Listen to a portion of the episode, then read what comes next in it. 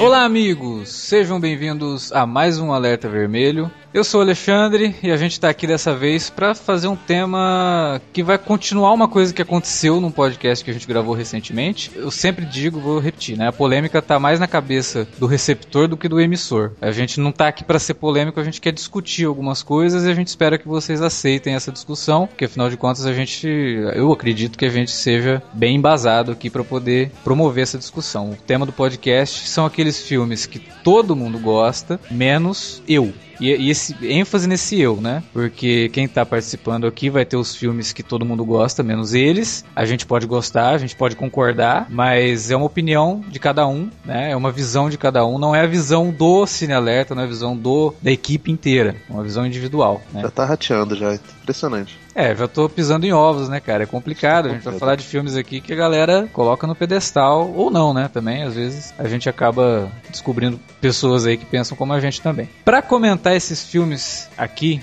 está comigo, como sempre, o senhor Davi Garcia. Pois é, estamos aí mais uma rodada de podcast mamilentos, que certamente algumas pessoas vão xingar, porque fala que pode estar querendo só polemizar, mas eu concordo com o seu, seu, approach aí, porque a gente na verdade vai falar, eu particularmente, vou até falar de filmes que eu não, não é, não é filme, não, eu odeio esse filme. É um bom filme, mas não é esse filme Coca-Cola toda gelada, com pedra de gelo. Às vezes muita gente defende, né? Então, Às vezes tem até ideia... pedra de gelo demais, né? E fica aquela Coca-Cola aguada, né?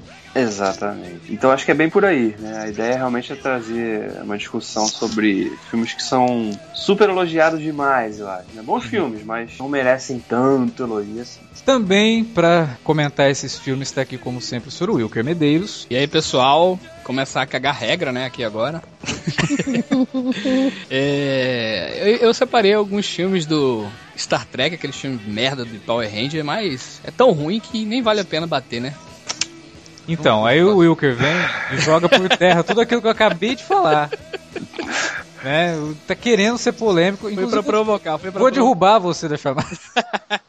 polêmico gratuitamente, inclusive, sendo, sendo do doutor babaca. É, desnecessário, desnecessário, isso aí. É. Desnecessário. Vocês já ouviram a voz dele, tá aqui também. Agora eu posso dizer, como sempre, Sr. Felipe Pereira, né? Bom, leitores e ouvintes, eu só peço para vocês para não ficarem ofendidos com o que a gente vai falar. A gente não tá xingando a mãe de vocês. A gente não quer que vocês morram. O fato de a gente falar do, dos filmes que vocês gostam não faz com que a gente odeie vocês, queira que vocês ardam no inferno ou em qualquer versão dele, tá bom? A gente só vai falar dos filmes que a gente acha superestimado. Sim. Não é nada demais. Tá bom, e a gente até provavelmente gosta desses filmes. Só acha que o hype em cima deles não é tão justificado em cima disso, entendeu? Independente do, dos, dos comerciais aí que o, que o David tá fazendo da Coca-Cola. A nossa missão aqui no Cinealerta sempre foi de fazer com que as pessoas tenham uma outra visão sobre cinema, né? Ter uma visão mais crítica, um olhar mais apurado. E às vezes só entrando em conflito né, com a visão que, a, que as pessoas já têm, para que elas possam tentar enxergar de uma outra forma, eh, ou não, né, ou não concordar de forma alguma, né, tal, mas eu acho que é, é um caminho também, né, você concordar ou você continuar não concordando e tendo os seus próprios argumentos, também é um caminho para se manter crítico. Né? Então é isso, vamos começar esse podcast aí.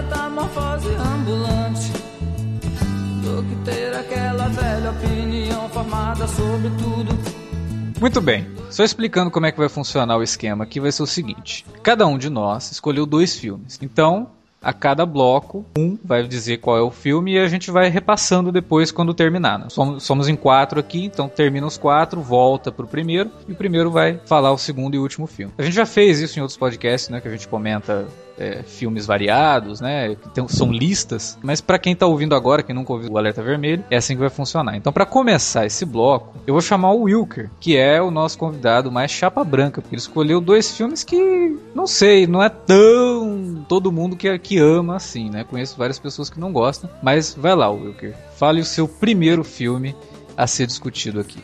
Não é que eu seja mais chapa branca, é que. Caraca. Uma imagem a zelar. Tô brincando, mas vê só, vou começar falando sobre um dos filmes que, na verdade, se tornou um dos mais queridos, assim, do público, cara. Não de, de assim, cinéfilo mais fervoroso e tal, mas de um público de modo geral, né? De pessoas com mais idade, né? E assim, é, um dos gêneros que mais vende, né? é, na literatura, principalmente, é autoajuda, né, cara? Aqueles livros de autoajuda e tal. É um troço muito recorrente, assim. Eu gosto da, da psicologia, né? Acho interessante, acho importante, né? Gente que, que procura, né? Que, que através desse meio, né? Consegue, assim, viver melhor, né? Encontrar, entre aspas, a paz e tudo mais. Mas, a bem da verdade, gente, eu, eu não sou muito uma pessoa que gosta muito de, de coisa de autoajuda, sabe? Eu acho que, assim, é, essa coisa que vamos lá, vamos se espelhar no, na outra pessoa, né? Veja que, vitó que vitória incrível, veja que construção bem, né? Ver, ver como ele conseguiu dar a volta por cima, mesmo com todos os empecilhos. Acho que não, acho que é, é, é muito assim, é, é aquela coisa, né? Hoje eu acordei com azar, não, acho que é muito daquela coisa de, de uma, da minha própria filosofia. Você é que faz o seu azar, você é que faz o seu dia e tal. E eu falei tanta coisa assim para chegar num filme de 2006, né? É, dirigido pelo, pelo italiano, né? Chamado Gabriele Mutino, que estrelado pelo Will Smith, que ele foi indicado ao Oscar e tudo mais. E esse filme virou quase um filme RH, gosto chamar assim, subgênero chamado filme RH. Eu tô falando de A Procura da Felicidade. Rapaz, assim, o que eu já vi de elogio sobre esse filme, de, de ser um dos filmes mais é, lindos do ponto de vista de vitória do cinema, de ser impossível de você não gostar do troço, né? De você, é, de, de ele carregar um drama verdadeiro e tal. Cara, eu acho esse tipo de filme. Eu peguei a Procura da Felicidade para simbolizar, porque para mim ele é o que mais, né, é, é, é o maior símbolo desse, de todos esses aí, sabe? O próprio é, Mutino fez depois o, o, Sete Vidas, né? Com o próprio Will Smith Consegue também. ser que eu pior acho ainda. Outra, que eu acho outra baboseira também. é... Mas, cara, é, esse é o tipo de filme que eu considero extremamente maniqueísta, cara. Extremamente maniqueísta, sabe? É, é, eu não tô dizendo que, ó, eu sou melhor que os outros, não preciso, preciso de autoajuda ou de religião, nem nada tipo. Não. Eu acho que é, a fórmula, como eles constroem isso, eu acho uma coisa até um pouco covarde, né? Quer dizer que, sabe, é, passar por situações que eles colocam de extremas e tal, e, e você conseguir de uma maneira, assim, que eles colocam da mais vitoriosa possível, né? Aquela trilha acompanhando, né? A, a, os closes sofríveis nos atores, a criança para simbolizar, né? E pegar uma história de um, de um realmente um história real é, de alguém que venceu e tal, e principalmente se tratando do Chris Gardner, né, e tal, que muita gente até desconfia do próprio sujeito também. Eu acho que esse filme é, é, simboliza muito, sabe, essa, esse lance de é, é, assim que tem que ser, né, e se essa pessoa conseguiu, você, se essa pessoa conseguiu, você também consegue e tal, sabe, e isso me incomoda um pouco, gente, nesse tipo de, nesse tipo, o que é que vocês acham em relação Você acha ele manipulador ou Vilker? Eu acho maniqueísta pra caralho, velho, esse tipo de filme. O, o próprio Procura da Felicidade é um filme maniqueísta, meio. Sabe, eu acho meio boboca, assim, a, a premissa de. Sabe? Eu não, não consigo comprar sabe? A, aquela coisa de, de ser É crível, falso, de né? acreditar. Apesar de ser, ser inspirado numa história real, ele acaba sendo falso. É, tela. exatamente. Sabe Pat Adams? Tem nada a ver, cara, aquele filme Pat Adams. Ele é um filme que completamente diferente de, da, da, da realidade mesmo, né? Do, de quem, de quem É aquela era. coisa de dramatizar a história real pra transformar tudo numa coisa mais fílmica, digamos É, assim, ele, né? é, ele é falso, mas eu acho que o termo que mais se encaixa com isso não é nem isso de ser falso. Ele, ele é inverossímil. Assim como o Pat Uhum. Adams também é. né? Uhum. Primeiro que ele transforma a Tandy Newton numa vilã escrota e cheia de ruga. Nada a ver isso. Difícil demais, né, cara? De engolir que uma mulher é, abandonou o filho e tudo mais, e principalmente no momento daquele, sabe, cara? Não, é, É, se, não, mas, se mas- começar a entrar nesse, É. nessa discussão, Alex- a gente vai chegar, inclusive. Alex, eu já. Desculpa, Alex, eu já vi é, muitos, muitos caras machistas da- dando exemplo assim. Tá vendo? A mulher, ó, como é que é a mulher? Exatamente, era é, isso que eu ia falar, porque meme, se a né, gente cara, entrar do- nessa do- discussão. o cara batalhador é o Will Smith lá. É, é o pai solteiro, né? Então a mulher é que é vilã e tal. Isso, isso é bem complicado, né? É uma misoginia Não, é escroto, é escroto. esquisita, Bizarro, né? o, Bem filme, te- o filme é cheio dessas coisas, sabe, cara? Cheio dessas É. coisas de. Não, não, mas calma aí, vamos devagar dor. Tudo bem, o filme é horroroso, isso é fato, ele é brega, é cafona, mas eu não Vocês acho acham que... os três. Não os três acho que acham? ele seja um filme misógino, pelo menos não ne- nesse sentido, entendeu? É, a, a Mas- mas ele acaba que a se cultura tornando, pop né? fez do, do, do- da coisa, não- não é culpa deles necessariamente. Isso aí é que nem você, você, tipo, eu não gosto do cinema do Diário porque ah, porque os fãs dele são idiotas, não dá pra funcionar desse jeito, né, gente? Mas assim, acabou, acabou que Ah, a eu cultura entendi o pop Felipe, se eu entendi, eu entendi o a-. Acabou que a cultura pop se apropriou disso. É que nem você Sim, querer sim. falar que o Batman é gay por causa do seriado dos anos 60, entendeu? Não, não funciona assim, né, gente? Mas, mas É. o filme tem muitos problemas, de fato. Ele é, ele é manipulador, ele é manique... Ele tem a mesma coisa do Marley e eu, de, de querer, de apelar pra Melodrama, né? melodrama e, e É. coisas comuns, né, cara? Todo mundo já teve um cachorro, todo mundo tem, tem uma criança muito próxima, entendeu? Todo mundo já dormiu no, no banheiro do metrô. É, eu acho que o grande problema do Procura da Felicidade é não só a questão de, de vilanizar demais a figura feminina, como de fragilidade. Ela usa esse, essa vilania da, da personagem feminina pra justificar a fragilidade extrema do, do personagem do Will Smith. Eu acho que nisso daí, essa, essa distância entre um ponto e outro, é, foi forçou forçaram demais a barra, pegaram pesado, sabe? Pra que você realmente tivesse, nossa, olha que coitado, não sei o que, olha como ele batalhou, né? Teve que buscar uma posição melhor de trabalho, olha o filhinho dele, né? A relação que ele tem com, com o garoto e tal. Então, eu acho que é um filme desses que só falta mesmo o cara né, colocar uma cebola na sala de cinema para você né, realmente ficar tocado pela história. Então, acho que É, nisso, pra mim, é isso, isso são aspectos que fazem realmente o filme é, não ser essa. essa- Não vou falar Coca-Cola mais, não, tá, Felipe? Fala- vamos falar Pepsi, só pra nego não achar que a gente não tá.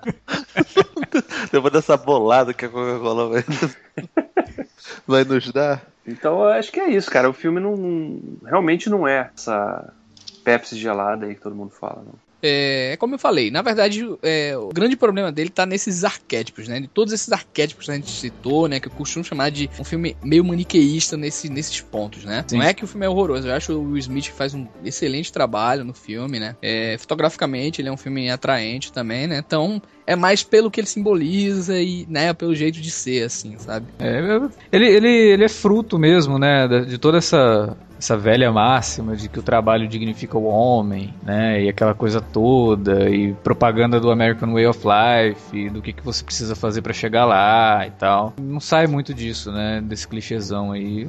É um filme que realmente, esse eu acho que foi geral, né, a gente concorda com o Wilker aí que não dá, né. Pessoal, pessoal que curte, eu, eu entendo exatamente o que o Wilker falou, né, do pessoal tá muito acostumado com a leitura de, de, de autoajuda e ver no filme, assim, uma, uma, uma forma live action, né, de, tu, de todos aqueles conceitos que são empurrados goela abaixo aí há muito tempo pela literatura de, de autoajuda. Sinceramente, eu acredito que isso, esse tipo de coisa só enfraquece qualquer tipo de valor artístico que o filme deveria ter, né, porque, sinceramente, né. Enfraquece principalmente pelas respostas fáceis, né, cara? Mas.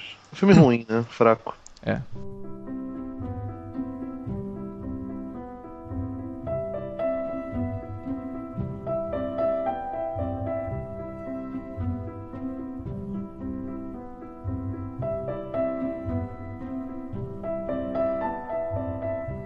Vamos para a segunda escolha. Quem vai falar do filme é o Davi. Diz aí, Davi, qual é a sua escolha? Bom, essa minha escolha ela até vai um pouquinho. Pega um pouquinho dessa onda aí da, da escolha da primeira escolha do Wilker, que também não deixa de ser um filme de autoajuda, um filme de superação, e que também foi muito. Esse, até diferente da Procura da, da Felicidade, foi, foi muito laureado, né? Com prêmios. Sim. né? Inclusive ganhou um Oscar. derrubando é, Inception, Cisne De derrubando melhor Negro. filme, né? De melhor, melhor filme, né? filme, melhor Derrubou Cisne Negro. filme. Cisne Negro, Que exatamente. pariu. Derrubou a rede social do Derrubou o filme que trouxe Jennifer Lawrence ao mundo do cinema, que Sim. foi Inverno da Alma. É, tô falando, claro, do Discurso do Rei. Né? Ih, rapaz. Filme, filme do nosso amigo Tom Hooper, que pra mim, aliás, hein, eu já falo logo, que é o maior problema, é o maior problema, é por conta da direção, Sim. porque isoladamente o filme funciona muito bem, né? É, atuações não, não dá pra falar nada, porque de fato o Colin Firth manda muito bem, fazendo o Rei George, né? O Geoffrey Rush também fazendo terapeuta que acaba ajudando o rei ali a superar aquele problema dele de fala, né? Porque ele tinha uma gagueira gravíssima, pesada. Mas o filme para mim é muito, ele carrega muito no pieguismo, Uhum. e, né? É muito todo o tempo querendo te dar aquela liçãozinha de superação realmente, né? Olha só.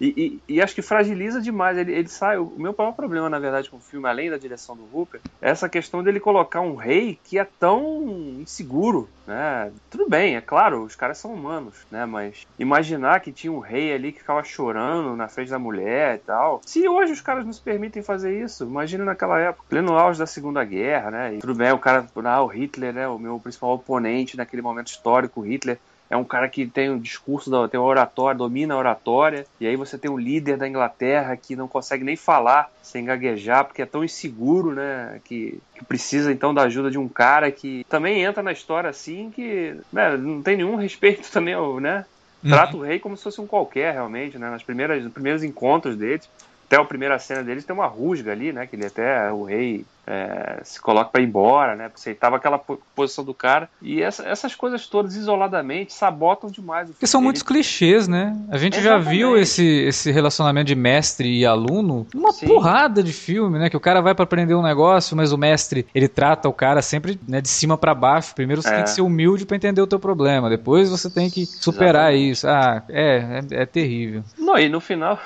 Essa, essa, bom você tocar nesse ponto de relação mestre e aluno, porque o final do, do discurso do rei fica parecendo o final do Karate Kid. Pô, cara, o final e toda a trajetória, né, cara? É, mas principalmente o final, porque o- você viu o Geoffrey Rush ali tor quase torcendo mesmo, né? Vai que você consegue, né? Não sei o que e tal. Aí aquele olhar fixo do Sr. Miyagi, assim. É, eu Fiquei imaginando, também. eu fiquei imaginando o Colin Firth fazendo o chute da garça sabe? na frente do microfone.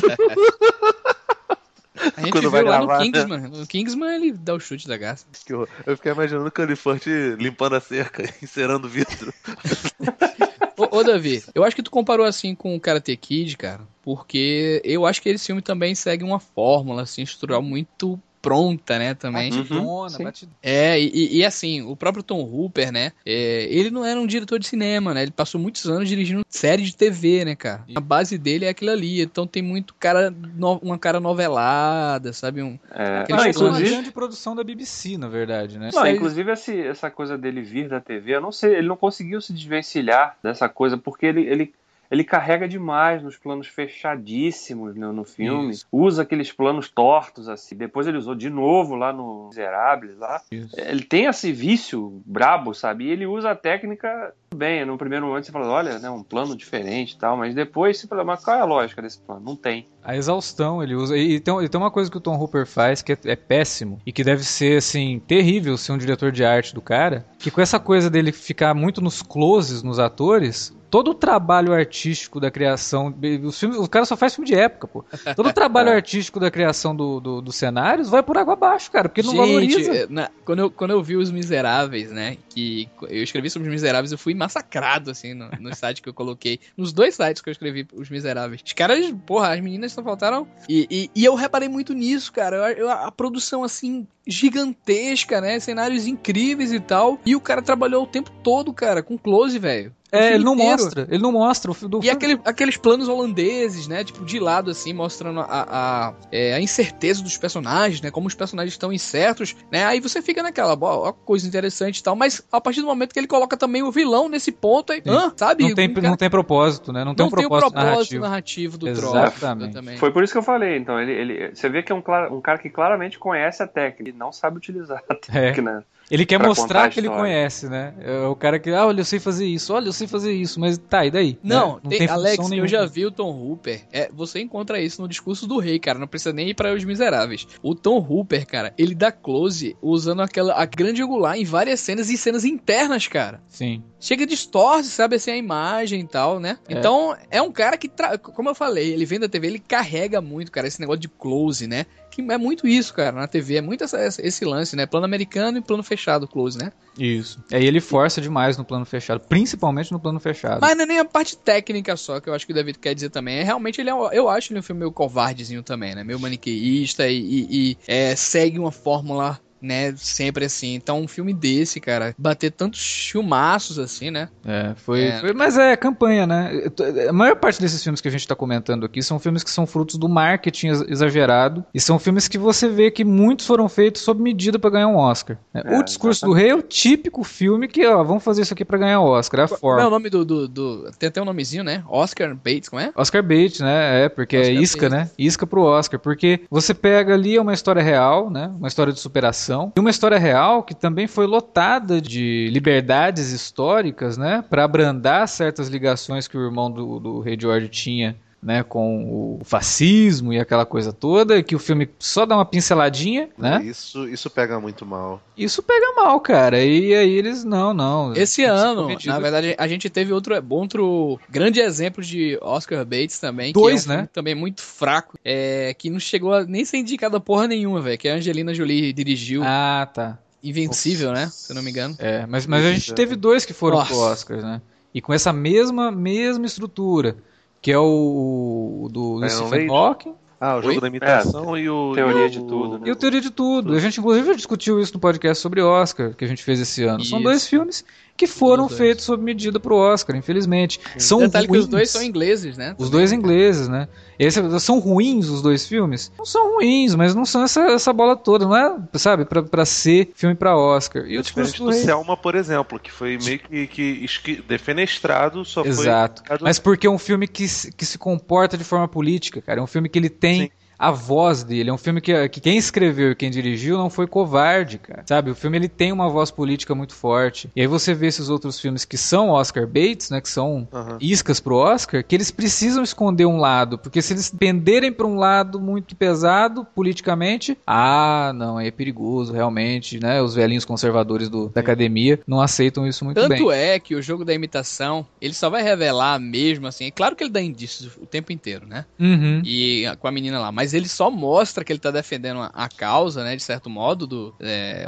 que, o, que o, o personagem é homossexual no final já, sabe? E ainda de uma forma estúpida, né? É, O jogo, o jogo É. da imitação tem muitos problemas, né, cara? E, e É. esses, tanto eles quanto o discurso do rei, me parece muito uma escola de cinema americana que, que, que foi muito defendida pelo Ron Howard, de fazer É, biografias é. de forma muito chapa branca. O Ron Howard até deu uma quebrada nisso no último, no Rush lá, O que Rush. ele, É, no ele Rush ele mandou bem. algumas nuances assim e não à toa o filme foi completamente ignorado pela, pela academia e foi fracasso de, de público, entendeu? Mas assim, é, é, é um- uma escola de fazer cinema biográfico de maneira muito chapa branca. E- esses filmes do Ron Howard, tu cita também, tipo, A Mente Brilhante? Uma Com Mente Brilhante? certeza. Caralho, cara. Olha aí, ó, mais, um- ele, mais um filme pra entrar pra polêmica. ele, Uma ele Mente ignora, ele, ele ignora pra caramba uma porção de, de, de fatores como, por exemplo, a homossexualidade do personagem. Tipo, é, por mais que isso seja bastante discutível, entendeu? Mas ele poderia Aham. colocar aquilo, né? Porque daria complexidade ao, ao, ao cara. Aí não, fica um personagem binário. Ou ele é absurdamente inteligente, ou ele é absurdamente antissocial, entendeu? Não é assim que funciona. Mas só, pra ficar claro, tanto a Mente Brilhante quanto o Rush, esse negócio todo, eu acho muito melhor em nível cinema do que é o Discurso do Rei. O Discurso do Rei realmente tem essas coisas que deixam... É, é o mesmo problema do Procura da Felicidade, ele fica cafona pra caramba, sabe? E o discurso do rei, além de tudo, é mal dirigido, né? Acho que essa é a grande questão. Porque o Tom Hooper é um dos maiores farsantes do cinema dos últimos anos, assim. Porque a galera, depois do discurso do rei, ficou pagando um pau pro cara e o cara não é tudo isso e não é nada, assim. Tipo, ele é, ele é muito fraco. E é, um a cara que se É um diretor repete de pra TV, caramba. é um diretor de Sim, TV. Isso, e, e que a fama dele só se deve ao fato dele dirigir filmes pros irmãos Weinstein, cara. É, é um cara que trabalha muito bem o marketing, sabe fazer isso, né? Se vender e valorizar mais do que merece. Um dos casos mais bizarros, até por conta do discurso do rei, mudaram muita coisa no Oscar, cara. Quando é, começou a campanha do discurso do rei, cinco meses antes, o Tom Hooper se mudou pra Los Angeles, entendeu? Uhum. E a, a equipe inteira foi lá, convidaram assim, velho, gente de todos, assim, praticamente todos os votantes, é, que seriam importantes, convidaram, é, mandavam é, lembrancinhas pra casa da, da, das pessoas. Sério, era, foi uma campanha, assim, realmente muito suja, cara. Tanto é que muita coisa depois disso aí ficou proibido, tá ligado? Depois do filme. Mas, mas um ano, de- dois anos depois a gente viu a mesma coisa acontecendo com outro filme do Tom Hooper, que foi Os Miseráveis com a questão da Anne Hathaway, assim, que a campanha É. dela pra ela ganhar o Oscar de melhor atriz foi uma coisa absurda, cara. É, disfarçaram bem. O Wilker fala isso, eu imagino tipo o Tom Hooper entregando aquele saco, sacolinha plástica, sabe, com pirulito, bananada, soca na casa Cosme e Damião, cara. Aí o, o Spielberg, toma aqui uns doces pra tu, querido. Toma aqui meu manual de plano holandês aqui pra você dar uma lidinha.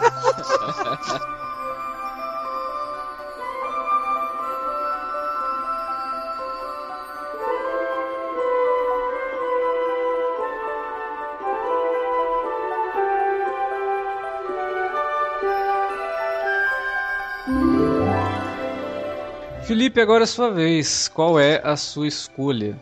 Então, olha só, é, eu decidi fazer escolha de dois filmes, um filme um pouquinho mais, entre aspas, recente, e um filme considerado clássico tal, pra poder dialogar melhor. Eu vou começar pelo clássico, que eu vou levar muita bordoada de um amigo meu aí, que não vou dizer o nome, mas que ele vem de Pernambuco. Eu sou muito querida no meu coração. Dentro de Hollywood, existe, tradicionalmente, é, atores que normalmente se valem de um papel só. Cary Grant, lá nos filmes do Hitchcock, o James Stewart, que fez muito filme com o Ford e com o próprio Hitchcock, o Wayne, é, e tantos outros, né?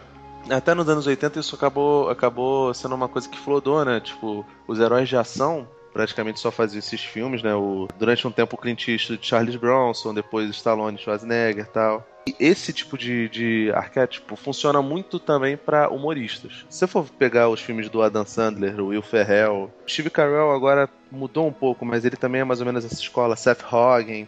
Esses caras são atores que não têm muita versatilidade, mas que tem um personagem muito engraçado que normalmente se repete nos filmes em situações diferentes. É, claro que há exceções dentro da filmografia desses caras, né? Existem algumas exceções no Seth Rogen, no- character actor, né?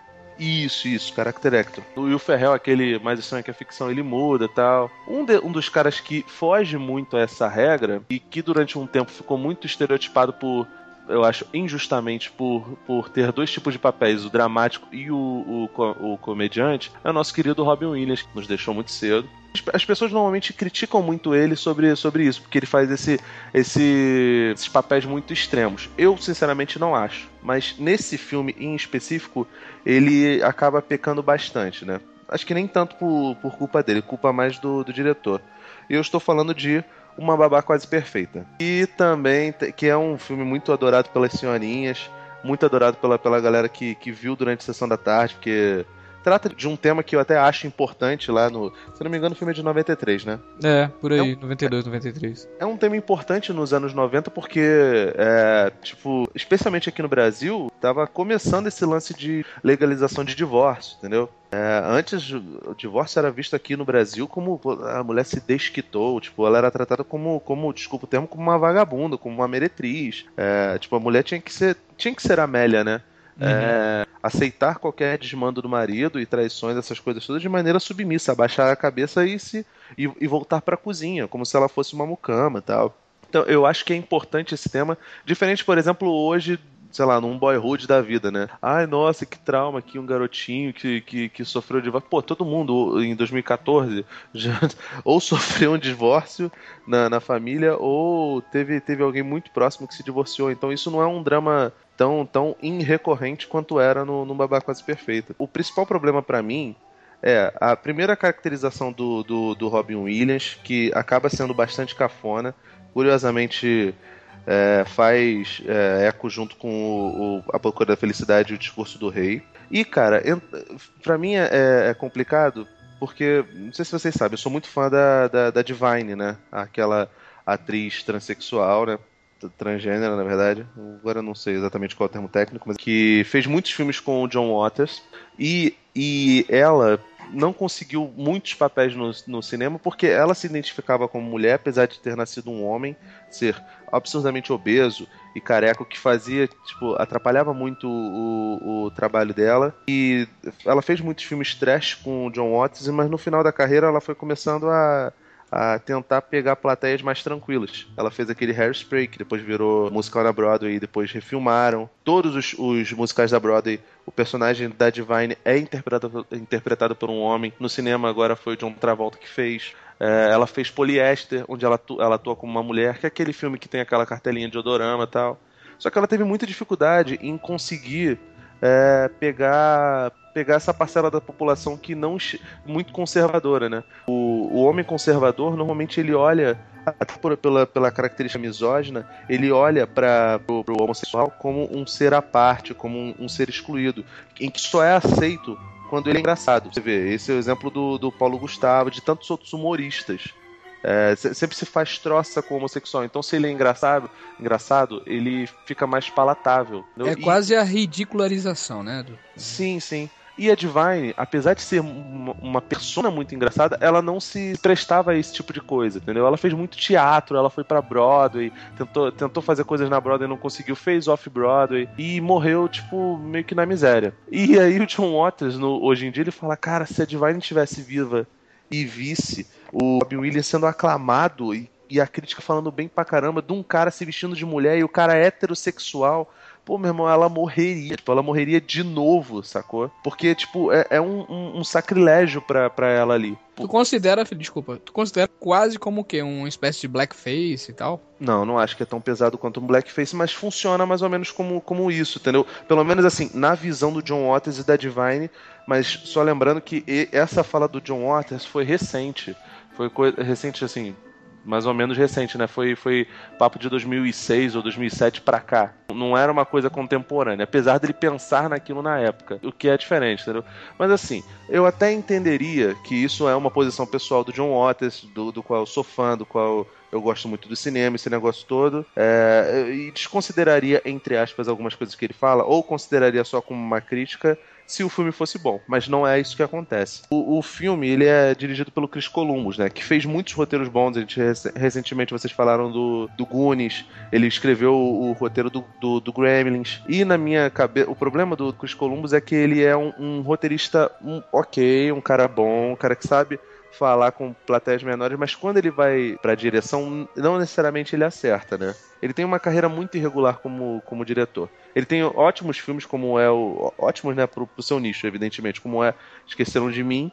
Mas nesse aqui, nossa, mas é, é, é muita apelação, é, é muita é muita forçação de barra, tipo, tá na cara que. que... O Uma Babá Quase Perfeita é, virou um clássico da sessão da tarde, né, também, né? Sim, Lembra? cara. Passava muito, assim, A Globo só, só, não passava mais do que a Lagoa Azul. Mas, pô, cara, tipo, o, o a, a, maquiagem dele é risível. Tipo assim, é, é, é, é, pedir, é apelar muito pra suspensão de descrença. Ah, tudo bem e tal, você tá sendo chato por isso. Tá bom, eu tô sendo chato por isso, mas os temas propostos nele são realmente interessantes valem a pena fazer todo, todo esse alarde, todo esse furdunço que, que se fazem ao redor do, do Babá Quase Perfeita? Sinceramente, não, cara. Tipo, o roteiro não, não é a coisa mais inspirada do mundo. Não justifica em momento nenhum esse, essa coisa. Ele é muito super valorizado. É, na época, desculpa, Felipe, realmente eu desconhecia e tal, assim, esse apreço tão forte pra esse filme.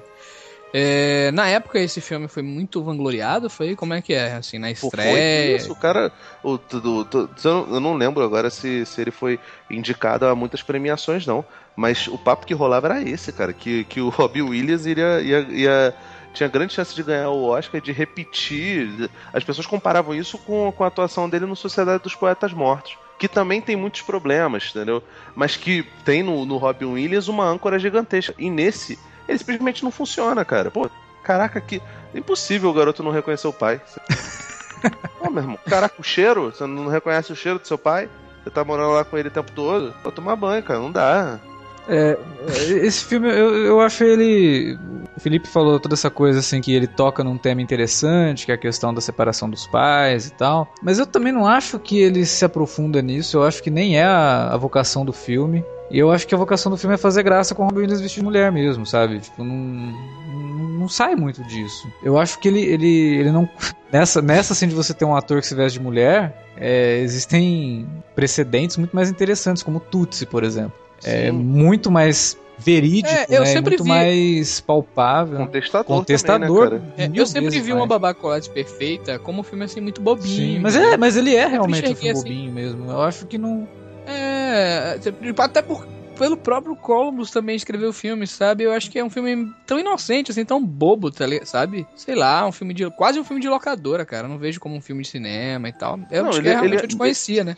Ele é um Mas- filme de locadora e ele cai na- no, no problema assim dele fazer menção a uma questão grave, a uma questão, a questão do crossdresser, simplesmente para poder apoiar plateias mais mais reacionárias e mais. Olha só que legal. Olha o Robin Williams se vestindo de mulher, que legal. Entendo, que entendo. bonitinho. Não, não, eu ele tá entendo querendo seu- se entendo aproximar da, da, da família. Puta que Entendo pariu, né, ponto de cara? vista, entendo seu ponto de vista, assim, mas eu, eu- ah, é, pelo menos eu como criança, né, e tal, na época e tal, não, não sei, né? E eu não sei se o, público. Mas eu acho que você tem razão, Felipe. Se por, essa, por esse aspecto, se por essa visão, ok, né? Mas, na- assim, o que eu achava era que um filme bobinho mesmo pra criancinha. É, é, a gente não pode tal. esquecer uma coisa, tá? Ele foi o segundo filme mais visto de 93, ficou atrás só do Jurassic Park. Putz, sucesso. sucesso. Ele venceu o Globo de Ouro como melhor ator, comédia musical. E melhor filme. Cara, Babá Quase Perfeito pra mim é um desses filmes clássicos de Sessão da Tarde. É despretensioso, eu só vejo o filme nesse sob esse ponto de vista, realmente. É, essa não é a minha ótica. Essa é a minha ótica também. É, não é um filme, nossa, que filme ruim, mas pelas ideias que o filme tenta sustentar, ele não se segura. Ele, no final das contas, ele é só uma comédia engraçadinha de um cara vestido de mulher. Até vocês tocaram nesse ponto né, de outros filmes que, que tenham usado essa mesma uma premissa parecida, né? Aquele filme da Hilary Swank lá, que ela se veste Os Meninos de Não homem, né? Choram, né? Chora. É um filme que Muito competente, né? A diretora. muito, exatamente. Então, aí você começa a comparar com, com outras obras que utilizaram esse mesmo artifício, Ou- e aí você vê que, que o filme perde realmente muita Porra, tu, força. tu já ele viu não tem Transamérica, Davi? Tu já viu Transamérica? Da Felicity Huffman? Ah, cara, É. Transamérica, o, o Priscila Rainha do Deserto, são filmes todos que, que tratam disso, que tornam uma coisa muito mais grave do que, do que realmente faz. Tá? É. Aí é difícil, né, cara? Ele, ele, ele repete os piores erros do, do, do Sociedade dos Poetas Mortos, que é botar aquela coisa de white people problem, tá ligado? É, isso ele realmente faz, né? Porque é muito o problema da classe média branca norte-americana. Isso daí, sem dúvida. Mas é que quando você compara com esses outros filmes, esses outros filmes tinham uma pretensão realmente muito forte em contestar, né? Em colocar Sim, um sim, problema realmente à frente de simplesmente um ator vestido de mulher ou uma atriz vestida de homem, né? Mas no caso do, do A Babá Quase Perfeita, eu acho que se ele tinha essa pretensão, se ele tinha pretensão, ele falhou. Porque ele só ficou mesmo no- na questão do Robin Williams. Mas eu não sei, faz muito tempo que eu não vejo esse filme e seria até muito difícil de eu comentar ele com mais propriedade. Mas eu lembro de ver quando criança e achar tudo, tudo muito engraçadinho. Talvez não tenha sido bom também, né? Afinal de contas, é um tema pesado e que foi transformado em comédia pelo simples fato de ser um homem vestido de mulher. Um hétero, né? Um homem hétero vestido de mulher. Realmente, nesse sentido, o Felipe tem, tem, tem razão.